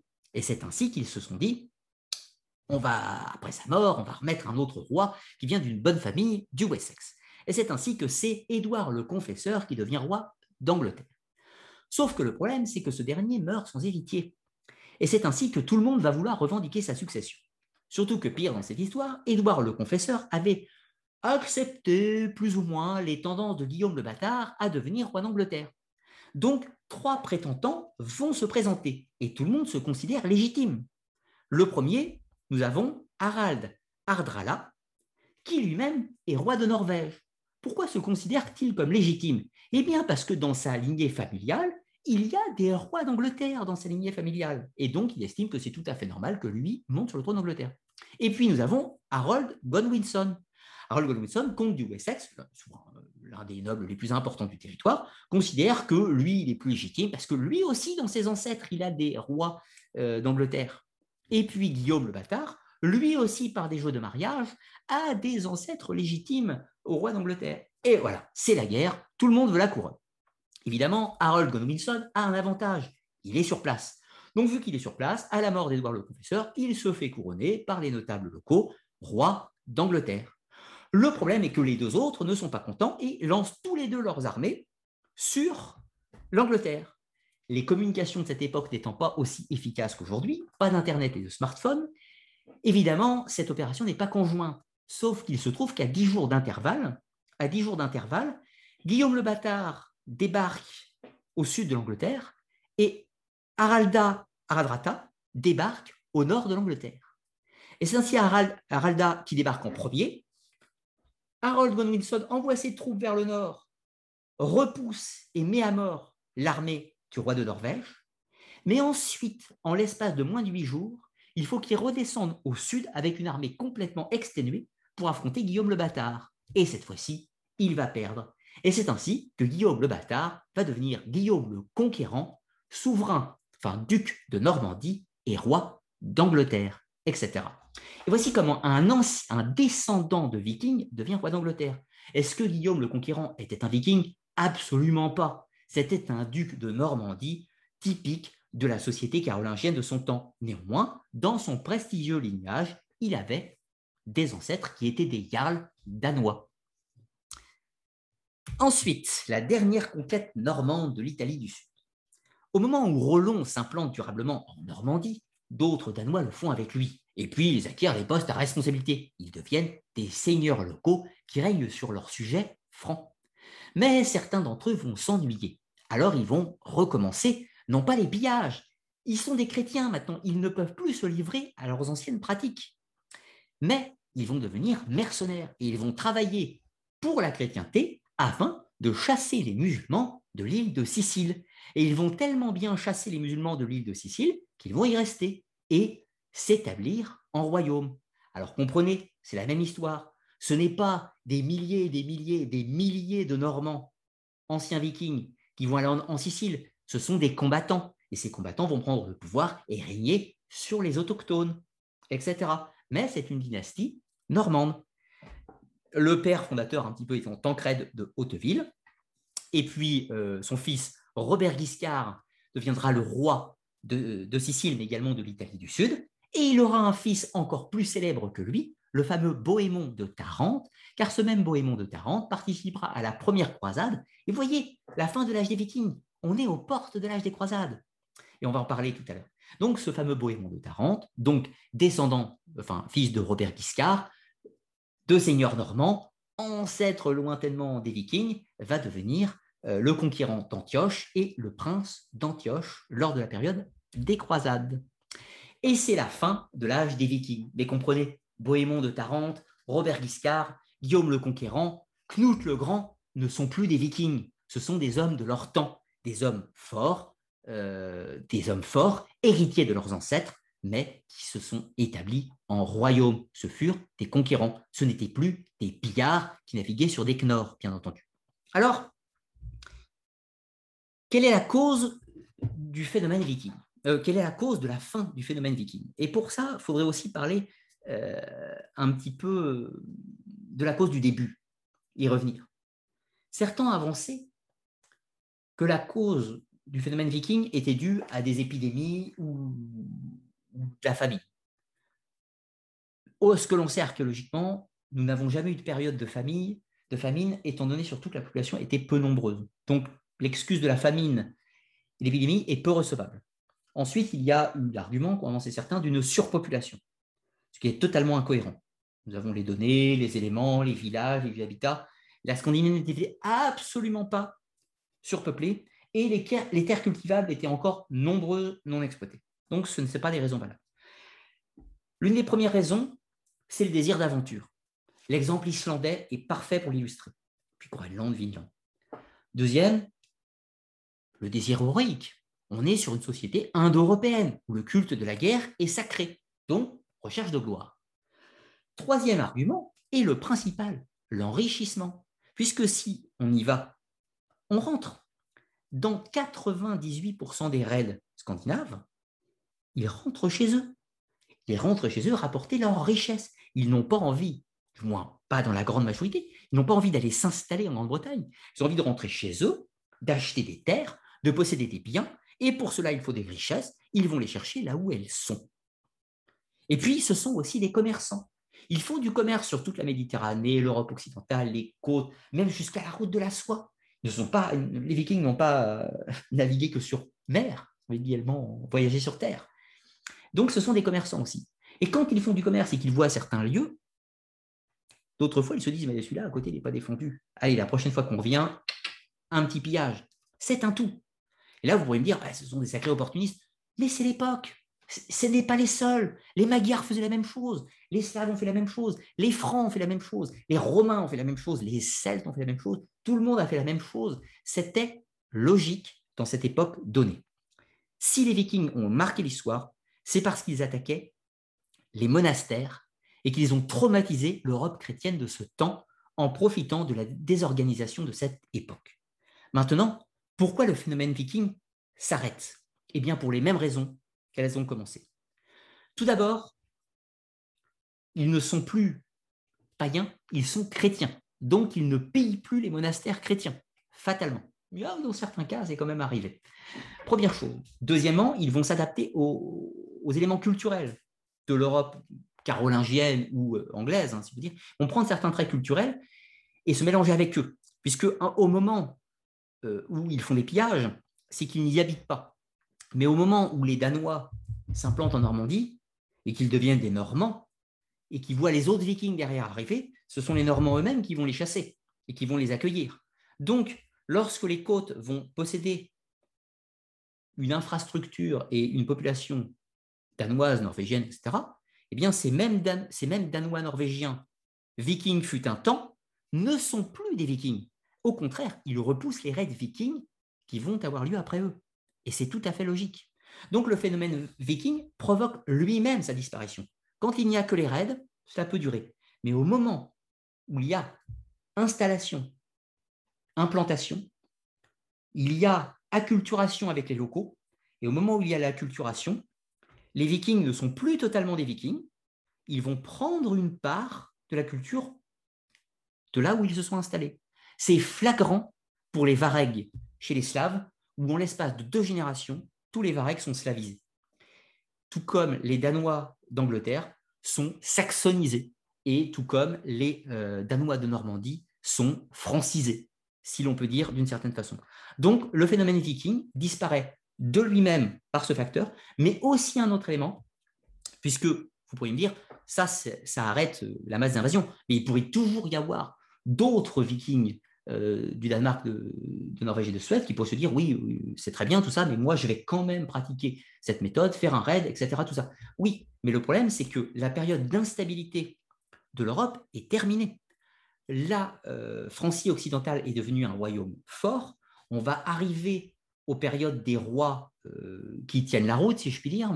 Le royaume d'Angleterre devient unifié. Ils ont des forts, des forts sur toutes les rivières, sur toutes les rivières, sur tous les fleuves, à toutes les embouchures de la mer. C'est pareil en Francie, c'est pareil en Angleterre, c'est pareil en Irlande.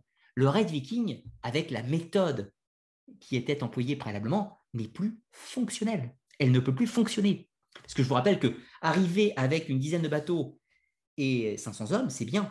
Mais quand vous avez une armée du Wessex lourdement armée, entraînée, professionnalisée en face, ce n'est plus pareil. Là, ce n'est plus un raid, c'est une guerre. Et une guerre, les Vikings, ce n'est pas leur méthode d'action. Ça devient autre chose. Quand on parle de Sven à la barbe fourchue ou Knut le Grand, ce ne sont plus des raids vikings, ce sont des guerres avec une armée entraînée et tout ce que vous voulez. Ce n'est plus la même chose. Donc, le phénomène viking, c'est une période temporelle de transition entre euh, l'établissement du monde carolingien au sud et le moment de la christianisation de la Scandinavie période qui dure entre 250 et 300 ans, plus ou moins 200, 250 pour être plus exact. Mais quand on dit que le phénomène viking s'arrête en 1066, c'est-à-dire la conquête de Guillaume le, Coran, de, Guillaume le Conquérant, je vais partager les termes de Régis Boyer, qui dit que le phénomène viking était déjà fini depuis 20 à 30 ans. Sur ce point, je partage parfaitement son opinion. Alors maintenant, les vikings guerriers ou commerçants, les deux, vous l'aurez compris, ce sont des hommes qui possèdent la balance pour peser les pièces d'un côté et l'épée de l'autre.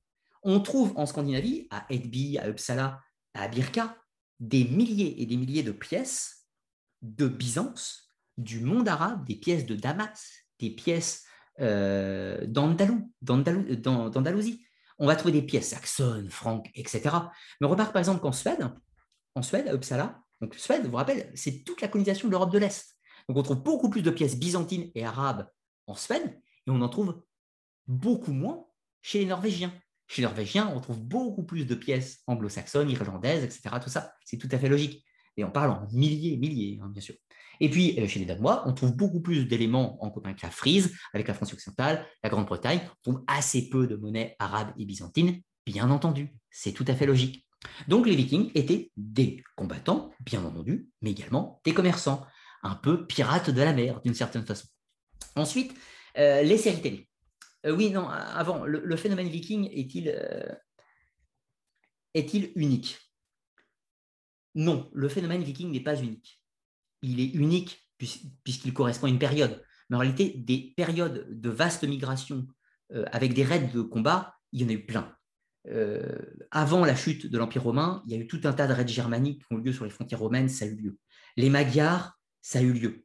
La différence, c'est que les raids vikings sont vraiment des raids localisés. Ce qui, va différencier les raids vikings de tous les autres, c'est la méthode d'action. Les, Magyars, ils arrivent, ils sont 2000 à chevaux, ils chargent, ils rasent un village, ils continuent tout droit et, ils s'implantent. Les Vikings, ils arrivent, ils sont 100, 200, ils pillent, foutent le feu, ils rentrent chez eux. C'est ça la différence fondamentale entre les raids vikings et ceux des Magyars, par exemple. Les séries télé. Commençons avec la plus connue, Viking. J'aime bien la série télé pendant à peu près trois saisons. Après, je déteste. Mais bon, passons. Euh, je ne vais pas parler de la fiabilité historique parce qu'il y, a des simplifications, Ragnar. Euh, les personnages sont inspirés. Ragnar, euh, siège de Paris. Rollon, le on est longtemps, on, est longtemps plus tard dans, l'âge des Vikings puisque c'est le futur duc de Normandie. Donc ils ont mis ça ensemble. Ensuite Floki, navigateur légendaire qui aurait perdu l'Islande. Clac, on met tout ça ensemble. On met tout ça ensemble. Donc, historiquement, il y a plein de choses à redire. Ils ont essayé dans les grandes lignes. En fait, ils ont essayé de mettre les 200 ans d'âge des Vikings en 50 ans sur une série, télé. C'est pour ça qu'on voit tous les personnages, tout, un tas de noms célèbres que je vous ai cités dans l'émission, on va les mettre dans la série. Harald à la belle chevelure, euh, personnage un peu ambigu dans la série, et le premier roi historique euh, fondateur de la Norvège. Donc, c'est cohérent dans la série, si ce n'est qu'on le met en même temps que Ragnar avec les sièges de Paris pas la même époque, etc. Tout ça. Bjorn, euh, son voyage euh, dans la Méditerranée, c'est pas incohérent, mais on met tout ça à la même époque, etc. Pareil, c'est toujours les simplifications. Pareil sur les règnes des souverains, etc. Donc, historiquement, il y a plein d'erreurs. On le sait, c'est un divertissement. En revanche, là où je serai plus critique, c'est sur les mœurs. Les mœurs vikings présentées dans la série nous donnent, euh, une vision d'une société orgiaque, libertique, new, libertine, New Age, non, non, non, la société viking est, hiérarchisée, euh, avec un pouvoir euh, du peuple assez fort, pas mal représenté dans la série sur ce point. En revanche, les mœurs vikings sont vraiment sanguinaires dans la série. Non, les vikings n'étaient pas aussi sanguinaires que présentés dans la série. Euh, il n'y a pas de sacrifices humains tout le temps, on n'est pas en train de tuer tout le monde. Les, batailles sont, exagérées parce qu'on voit, on voit, on présente la série télé comme des, les Vikings comme des super stratèges de génie qui arrivent à, tendre des coups à tout le monde, à défaire le royaume du Wessex, terroriser. Mais non, la réalité, c'est pas du tout ça. Les Vikings font des raids et euh, leur technique, c'est de se barrer avant qu'ils arrivent, avant que l'armée arrive. Toujours. Un affrontement direct, en général, ils perdent à 90% du temps. Ils ne le cherchent pas, ils l'évitent au maximum. Donc, là où la série prend des libertés, c'est qu'elle nous, elle, rabâche le romantisme du viking comme un super guerrier de l'espace, version euh, géant nordique. Bon, on se croirait dans Pathfinder, quoi. Euh, ça, c'est faux. Les Vikings n'étaient ni meilleurs ni moins bons que les autres. Ils étaient juste, ils avaient une stratégie excellente, ça c'est certain, pour éviter les affrontements, notamment. Et puis, euh, l'autre chose, c'est sur les mœurs de la vie courante, où il y a des libertés absolues et tout à fait contestables, beaucoup trop sanglantes, beaucoup, trop sexualisantes, si l'on peut dire, dans cette société. Et puis, euh, j'avais un autre point à dire aussi, oui, oui, euh, beaucoup de liberté sur, euh, sur les décors, les costumes. Il y a une volonté de bien faire, mais c'est trop, c'est trop. On en rajoute, on en rajoute, et ça, ça rend le truc un peu caricatural. Même si j'aime bien la série, encore une fois, ce n'est pas une critique primaire, mais c'est caricatural. On arrive à, En fait, on prend la société viking, on l'exagère sur tous les points. Ça devient un peu n'importe quoi à la fin. D'où j'aime pas les dernières saisons, en l'occurrence. Last Kingdom, sur le plan historique, c'est beaucoup plus fiable, même s'il y a une contraction de l'histoire où on a l'impression que le héros ou Tred ne vieillit pas. le héros ne vieillit pas, il a toujours l'air d'avoir 35, 40 ans, euh, alors que 50 ans se sont déroulés dans l'histoire. Mais outre le fait que Tred ne vieillit pas dans la série, si on nommait ce détail, c'est plutôt bon sur l'aspect historique. Il y a un peu de simplification sur tout un tas de trucs, mais c'est plus fiable. C'est beaucoup, beaucoup plus fiable, même s'il tombe dans les mêmes travers que Viking, avec une société scandinave un peu trop libérée, un peu trop sexualisante, un petit peu trop, un petit peu trop, un, petit peu trop hippie, un petit peu trop hippie. Euh, c'est pas le cas. Quoi. Les, anglo-saxons et les danois sont pas très différents.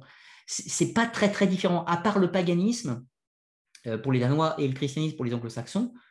Ils sont très compatibles très compatibles. Et puis, ils seront euh, tout à fait naturellement après la christianisation. D'ailleurs aussi, euh, ça c'est une erreur, mais c'est valable dans les deux séries, c'est la vision de la religion dans la série Viking et, euh, et Last Kingdom sont, un peu trop surfaites. Alors beaucoup plus dans Viking, Viking on part dans des, dans des extrêmes absolus, dans Last Kingdom, la religion étant plus suggérée du paganisme, ça va. J'ai trop rien à dire sur Last Kingdom, on reste assez sobre, si je puis dire. Voilà. Le, conflit religieux dans l'histoire a été moins fort. Il y a eu des tensions entre païens et chrétiens, il y en a eu, il y a eu des massacres, mais beaucoup moins qu'on pourrait le croire. Ça n'a pas été une guerre ouverte, ça n'a jamais été le cœur de la guerre. La guerre de la christianisation n'a jamais été le conflit moteur des vikings. Ça a été un conflit secondaire, puisqu'il y a des rois qui se sont convertis, ils ont voulu l'imposer à leur peuple, et le peuple n'a pas voulu, alors il a cramé les églises. Ça, c'est vrai. Il y a eu des tentatives de conversion, il y a eu des conversions par opportunisme, les mecs étaient absolument pas chrétiens, mais se sont convertis pour faire plaisir au souverain local, Bien sûr, l'histoire se cache dans les détails, mais le sujet religieux n'a jamais été la préoccupation première des Scandinaves. Ils se sont convertis, pour eux c'était quoi la conversion? C'était accueillir un nouveau Dieu dans leur panthéon. Ils accueillaient Jésus en plus. Et puis à la fin, on leur a dit, oui, mais il n'y en a qu'un. Oui, oui, parle toujours, il n'y en a qu'un. Je prends Jésus, et puis je prends tous les autres. Et puis la vraie, conversion, elle ne se fait pas par eux-mêmes, elle se fait par leurs enfants. Parce que leurs enfants, vont bénéficier d'une bonne éducation dans des enclaves religieuses. Et donc, leurs enfants seront pseudo-chrétiens et leurs petits-enfants seront totalement chrétiens. C'est un phénomène lent qui s'est développé en Scandinavie. Ce n'est pas une une conversation sauvage comme celle de Charlemagne en Saxe, ou plus tard avec l'ordre teutonique dans les pays baltes. Ce n'est pas du tout aussi sauvage, contrairement aux idées reçues, encore une fois. Voilà euh, aussi un point pour les séries télé. Sinon, je suis gros fan de Last Kingdom. J'aime bien cette série, donc j'ai moins de trucs à, lui à, redire forcément. Mais bon, globalement, c'est de bonnes séries avec d'énormes libertés, mais qui restent sur le mythe du, viking. Par contre, le, vrai reproche des deux, hein, si on nous place le viking comme le guerrier intrépide, sauvage, c'est un Sangoku de l'espace. non, les vikings, c'était des mecs normaux, ni plus forts, ni moins forts. Quand les vikings se sont pointés à Séville ils sont pris une déculottée magistrale. Quand ils sont pointés aux Asturies faire des règles, ils sont pris une déculottée magistrale. Quand ils sont pointés à Paris et que c'était le roi eux, ils sont pris une déculottée magistrale. Pourquoi? Parce que les mecs en face étaient prêts, bien préparés et armés. Voilà, c'est comme ça. Il y a des vikings super forts, il y en a d'autres qui sont moins super forts. C'est des mecs normaux, c'est tout. Ils n'étaient pas entraînés, c'est pas des militaires de carrière. C'est pas comme les croisés. Ça, c'est autre chose, par contre. Les croisés, euh, une autre politique. D'ailleurs, on y vient. L'héritage viking certains anciens vikings, qui ne sont plus vikings, avaient encore la nostalgie de l'ère viking. Pourquoi ils avaient la nostalgie de l'ère viking? Ils ne s'en rappelaient pas. C'est les sagas. Et oui, la boucle est bouclée. On revient au début de l'émission. Les sources. C'est le moment où Snorri Sturluson écrit ses sagas. C'est le moment où on écrit l'histoire de Siegfried.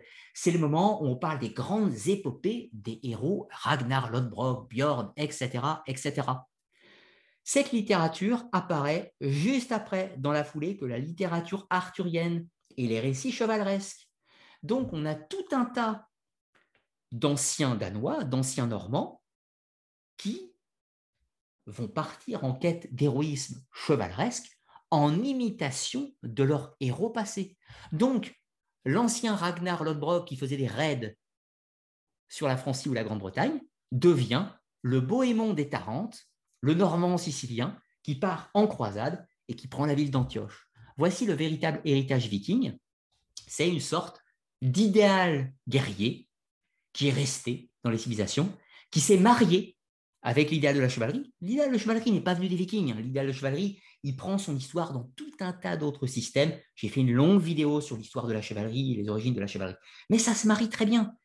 La nostalgie des héros vikings se marie avec l'idéal de la chevalerie et du mythe arthurien et tout ce que vous voulez. Ça, c'est le bel héritage viking, si l'on peut dire, qui va donner le romantisme, etc., au XIXe siècle et tout ce que vous voulez. Voilà grosso modo ce que je voulais vous dire pour ce soir. J'espère ne pas vous avoir ennuyé, j'espère que vous aurez passé un bon moment. Maintenant, je vais prendre un petit peu vos questions. Je vais mettre une petite barre dans, dans le chat.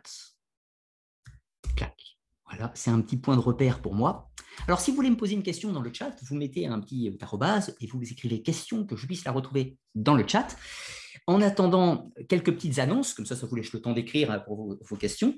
Quelques petites annonces euh, qui vont avoir lieu sur les, les semaines, mois à venir.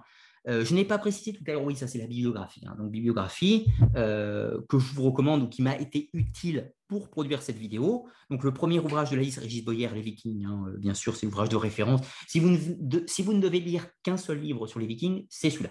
Voilà. Il n'est pas forcément facile d'accès. Ouais, non, c'est pas hyper facile d'accès.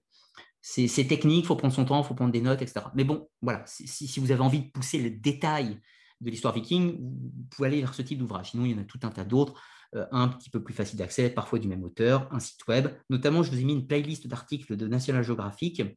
Vous trouvez une bonne cinquantaine, soixantaine d'articles sur les vikings, de qualité variable, mais acceptable, c'est-à-dire historiquement euh, valable. Voilà. Après, on peut contester sur des, points de détail, tout un tas de choses. Hein. Euh, comprenez qu'il reste des incertitudes. Historiquement, on ne sait pas tout. On, progresse. il y a des recherches, il y a des fouilles encore. Euh, il y a beaucoup de vestiges vikings, donc on en trouve encore, et donc on peaufine la connaissance que l'on a de ces anciens Scandinaves. Donc voilà, bibliographie sélective que vous trouverez en description de la vidéo. Si vous êtes passionné comme moi par le Moyen Âge, vous pourriez être intéressé par d'autres sujets médiévaux. Notamment, vous pourrez trouver sur la chaîne une vidéoconférence, donc vidéoconférence, c'est-à-dire qui dure 2 à 3 heures, euh, sur l'histoire euh, de la chevalerie, l'histoire et les origines de la chevalerie, au Moyen Âge bien sûr. Ensuite, une, autre vidéoconférence sur l'histoire des femmes et le mode de vie des femmes, le statut de la femme, etc. au Moyen Âge. Et puis d'autres émissions plus courtes avec un montage vidéo cette fois-ci, notamment sur Jacques de Molay, le dernier maître de l'Euro du Temple. Encore toute une playlist d'émissions sur l'âge des croisades que je vous ai proposée il y a quelques temps. Ensuite, euh, prochainement, des vidéos qui ne sont pas encore sorties, mais qui sortiront dans les semaines, mois à venir. Certaines sont éminemment proches de leur sortie, euh, notamment une interview où je vais recevoir l'historien et archéologue Alexis Sédou, que vous avez déjà vu sur la chaîne, qui va venir pour une conférence pour nous parler de l'histoire des Visigoths. Donc l'histoire des Visigoths, un, royaume, un, peuple germanique qui va créer un royaume dans le sud de la France et l'Espagne, etc., pendant la période du Haut Moyen Âge. Ensuite, euh, la vidéo et la, enfin, présentation mythologique, cosmogonique et euh, du panthéon des Inuits, donc première mythologie du cercle arctique. Ce sera une nouveauté. Ensuite, le prochain épisode est en création. Premier épisode des, des, prochain épisode des civilisations antiques est prévu. Ce sera sur les Phocéens, Phocéens les fondateurs de Marseille, un navigateur grec. Et puis une grosse vidéo, euh, format documentaire, euh, celle sur les Phocéens sera un format documentaire, et celle sur la Golden Dawn, donc une société secrète du fin 19e, début 20e sera également format documentaire où on parlera de cet ordre ésotérique, hermétique et rosicrucien. Et pour ceux qui le veulent, l'Académia de ce mois-ci, donc qui sortira le 30 juin, euh, va traiter, alors, elle va traiter de mythologie, d'histoire, d'archéologie et de théologie.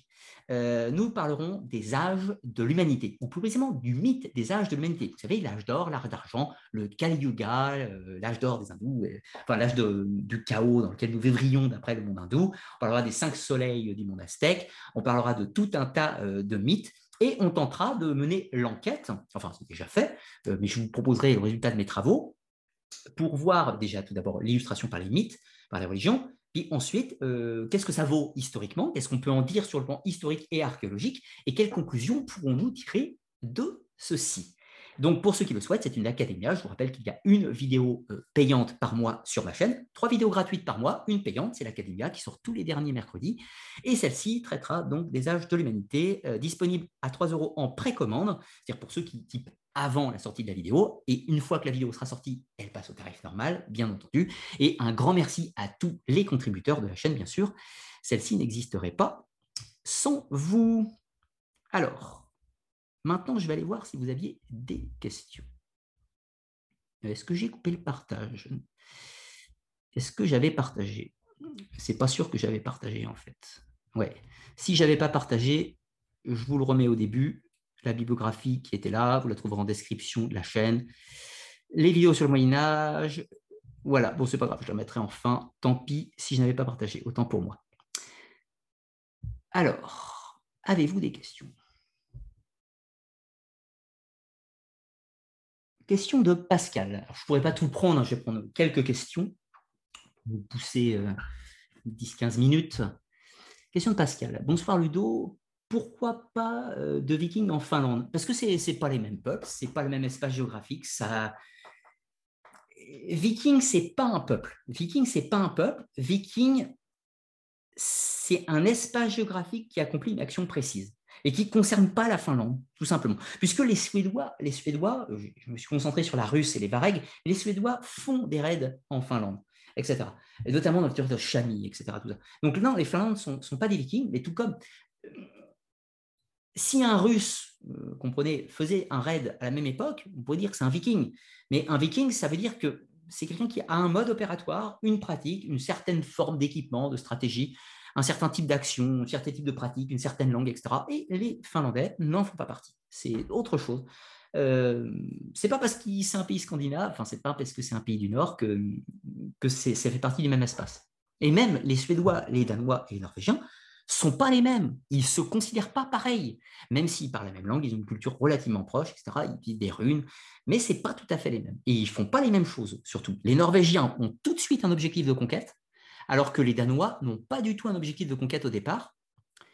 Euh, et euh, enfin, les Norvégiens ont, un but de colonisation au départ.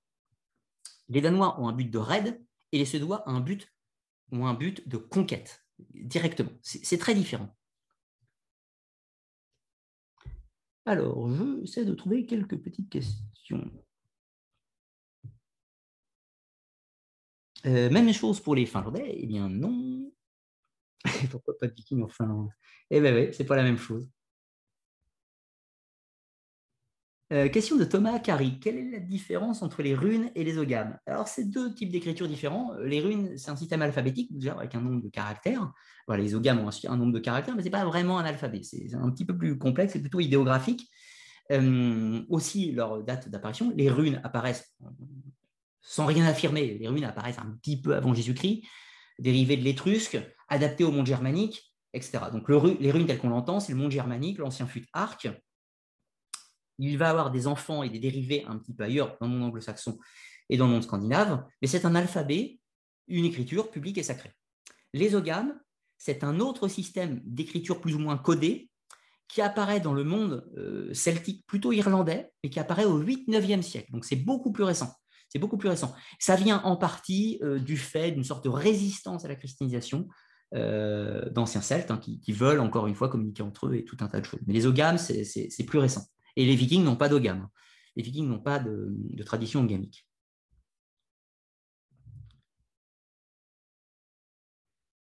Alors, question de Taylor Lover, pseudo original. Est-ce que les migrations des Saxons au Danemark notamment, provoquées par les conquêtes de Charlemagne, n'ont-ils pas provoqué les raids vikings? Alors, là, c'est complet.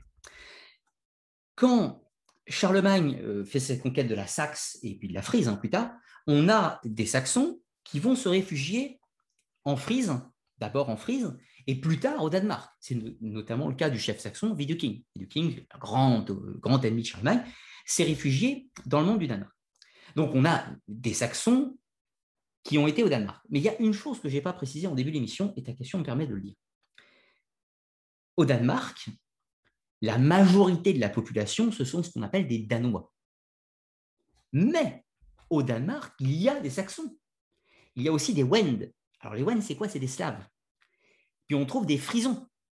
Donc, oui, il y a des Saxons au Danemark. Mais il y a quand même plus de Danois que de Saxons. Mais il y en a. Puisque dans les raids vikings, dans ce qu'on appelle les raids danois, il y a des Saxons évidemment, des Saxons qui vont aller taper d'autres Saxons, des Saxons qui n'ont pas de contact depuis des centaines d'années, etc. Donc, non, non, euh, euh, il y, a tout à fait des Saxons qui se sont installés au Danemark, bien entendu, peut-être pour fuir Charlemagne dans une certaine mesure, mais surtout, il y a des contacts entre les territoires. Il n'y a pas besoin de Charlemagne. C'est-à-dire que le contact entre les Saxons, les Frisons et les, Danois, il existe bien avant Charlemagne. Donc, des éléments culturels communs et des, et des proximités religieuses, culturelles et autres, évidemment qu'il y en a. Le problème, c'est que les habitants du Danemark ceux qu'on va appeler les Danois par simplicité, même si c'est des Saxons dans certains cas. Et eh bien ceux-là, ils vont aller faire des raids chez les Saxons et chez les Frisons. Pas de pitié. C'est ça. Le phénomène viking, ce n'est pas une identité d'un peuple, c'est un phénomène par rapport à une géographie, un petit peu. C'est ça qui compte. Puisque des Wends, on a des Slaves, des Slaves qui vont se retrouver en, en Grande-Bretagne faire des raids vikings. Ce n'est pas la majorité, mais on en a quelques-uns.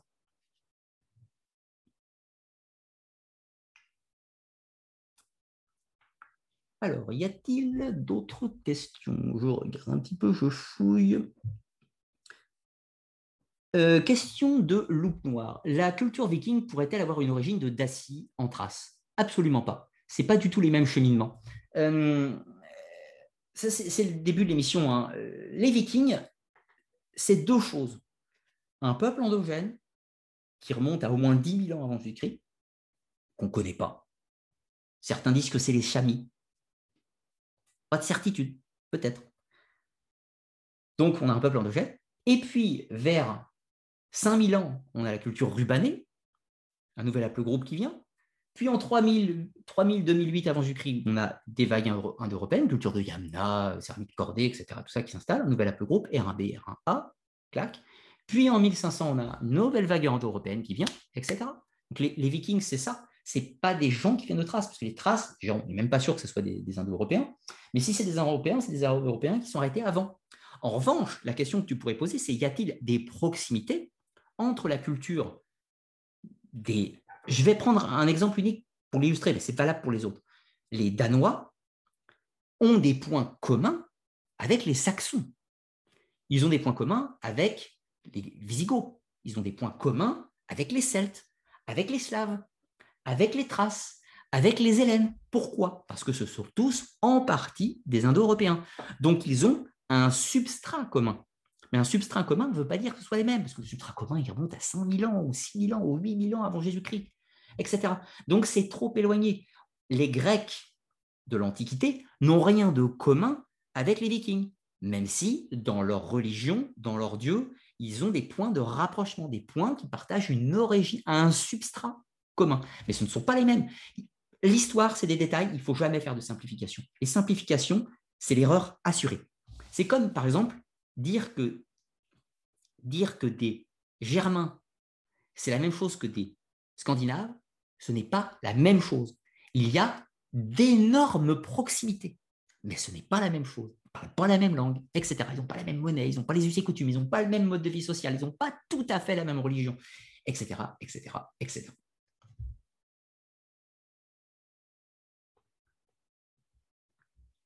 Question de Mohamed Malki. Salut Ludo, j'espère que tu vas bien. Merci, ça va très bien, même si j'ai très chaud. J'ai remarqué que les dates des raids vikings coïncident avec les raids morts.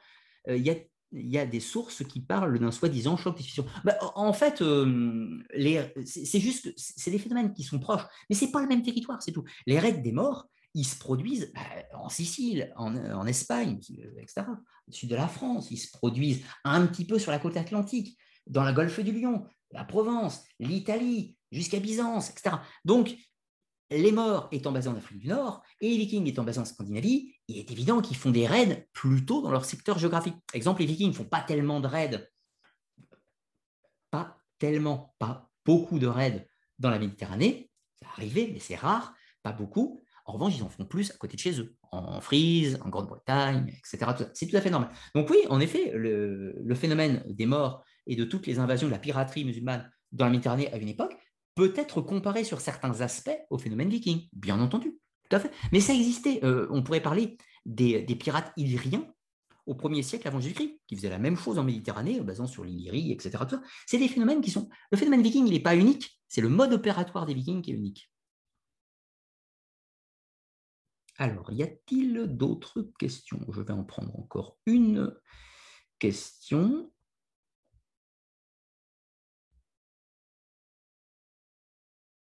Alors, j'en cherche une, hein, si j'en trouve une, bien sûr. Sachant que si vous n'avez pas marqué question dessus, je ne la verrai pas.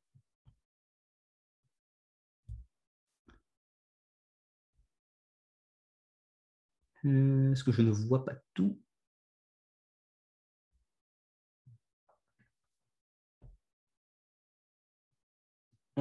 question de Fiznax. Y a-t-il eu des chrétiens ou monothéistes qui se sont convertis au paganisme? Oh, Probablement, oui. on n'a pas tellement de sources pour des raisons évidentes. C'est qu'on n'a pas tellement de sources parce que ce sont principalement les chrétiens qui ont écrit. Donc évidemment, ils ne vont pas trop raconter ça, mais c'est hautement probable.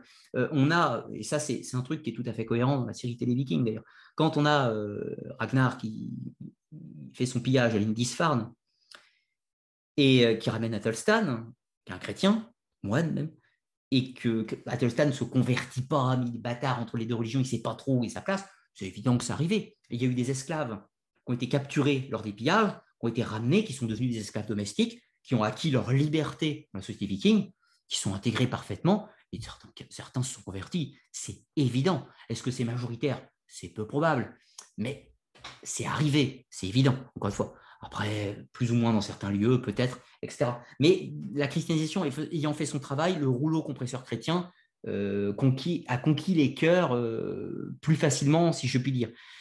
Religion qui était adaptée pour la euh, Le christianisme est une religion qui est adaptée pour se diffuser. Le paganisme, le paganisme, sa difficulté, mais ce n'est pas valable que pour les Scandinaves, c'est sa, difficulté partout. Le paganisme, il est intimement lié à sa terre. Il est intimement lié à son terre, à son environnement, à la montagne sacrée, à cette forêt, à cet arbre. Donc, le paganisme est difficilement duplicable. Un Scandinave qui va s'installer sur une terre qui est totalement différente de la sienne, il est déraciné. Il sera beaucoup plus facile qu'il se convertisse, en Normandie, dans Danlo, etc., que s'il était resté chez lui. D'où les conversations sont plus lentes aussi en Scandinavie. C'est tout à fait normal. Donc le paganisme, quand on est un expatrié, imaginons un saxon euh, qui on a envoyé à Edby au Danemark, il n'y a pas de racines dans le lieu. Donc sa conversion sera difficile. Ça va arriver, probable. Mais on n'a pas énormément de sources. On est quand même dans l'hypothèse. Voilà, voilà pour ce que je voulais vous dire. Merci à tous pour vos questions. Un grand merci aux modérateurs, sans qui cette émission n'aurait pas été possible. Je ne sais pas si le chat a été très très actif, je ne pouvais pas le regarder pendant l'émission. J'espère que vous êtes bien comportés, que vous avez été gentils. Et puis moi, je vous remercie de m'avoir écouté pendant tout ce temps. Je vous donne rendez-vous pour de nouvelles émissions très bientôt. Euh, d'autres émissions, je vois sur les Vikings, mais sur des choses spécifiques. C'était un raid spécifique, l'histoire de la Grande Marque païenne, l'histoire des Varegs et de la Russe de Kiev. Après, ça sera des vidéos spécifiques. C'est une conférence globale pour parler du phénomène viking dans sa globalité. Mais, euh, après, on peut faire des, choses précises. Là, on survole le phénomène viking, vous l'aurez bien compris. Mais ce que je voulais surtout, et ce sera ma conclusion, je voulais vous enlever cette image de, de surhommes barbares. Non, les vikings n'étaient pas des surhommes barbares, c'était des guerriers, oui, et des commerçants, surtout, des explorateurs, des aventuriers qui vivaient en hommes de leur temps tout simplement, et qui ont marqué l'histoire en provoquant des bouleversements dans la société européenne, qui ont découvert de nouveaux territoires, qui ont donné une impulsion, etc., etc., et qui ont donné quelques grands souverains et euh, un dynamisme, un dynamisme particulier, euh, particulier, qui est vraiment notable de ces territoires scandinaves. Il fait, comme on dit souvent, il fait froid, mais le sang est chaud. Et ça sera mon dernier mot. Sur ce, je vous dis à très bientôt pour de nouvelles vidéos, nouvelles conférences, etc. Et portez-vous bien. À bientôt.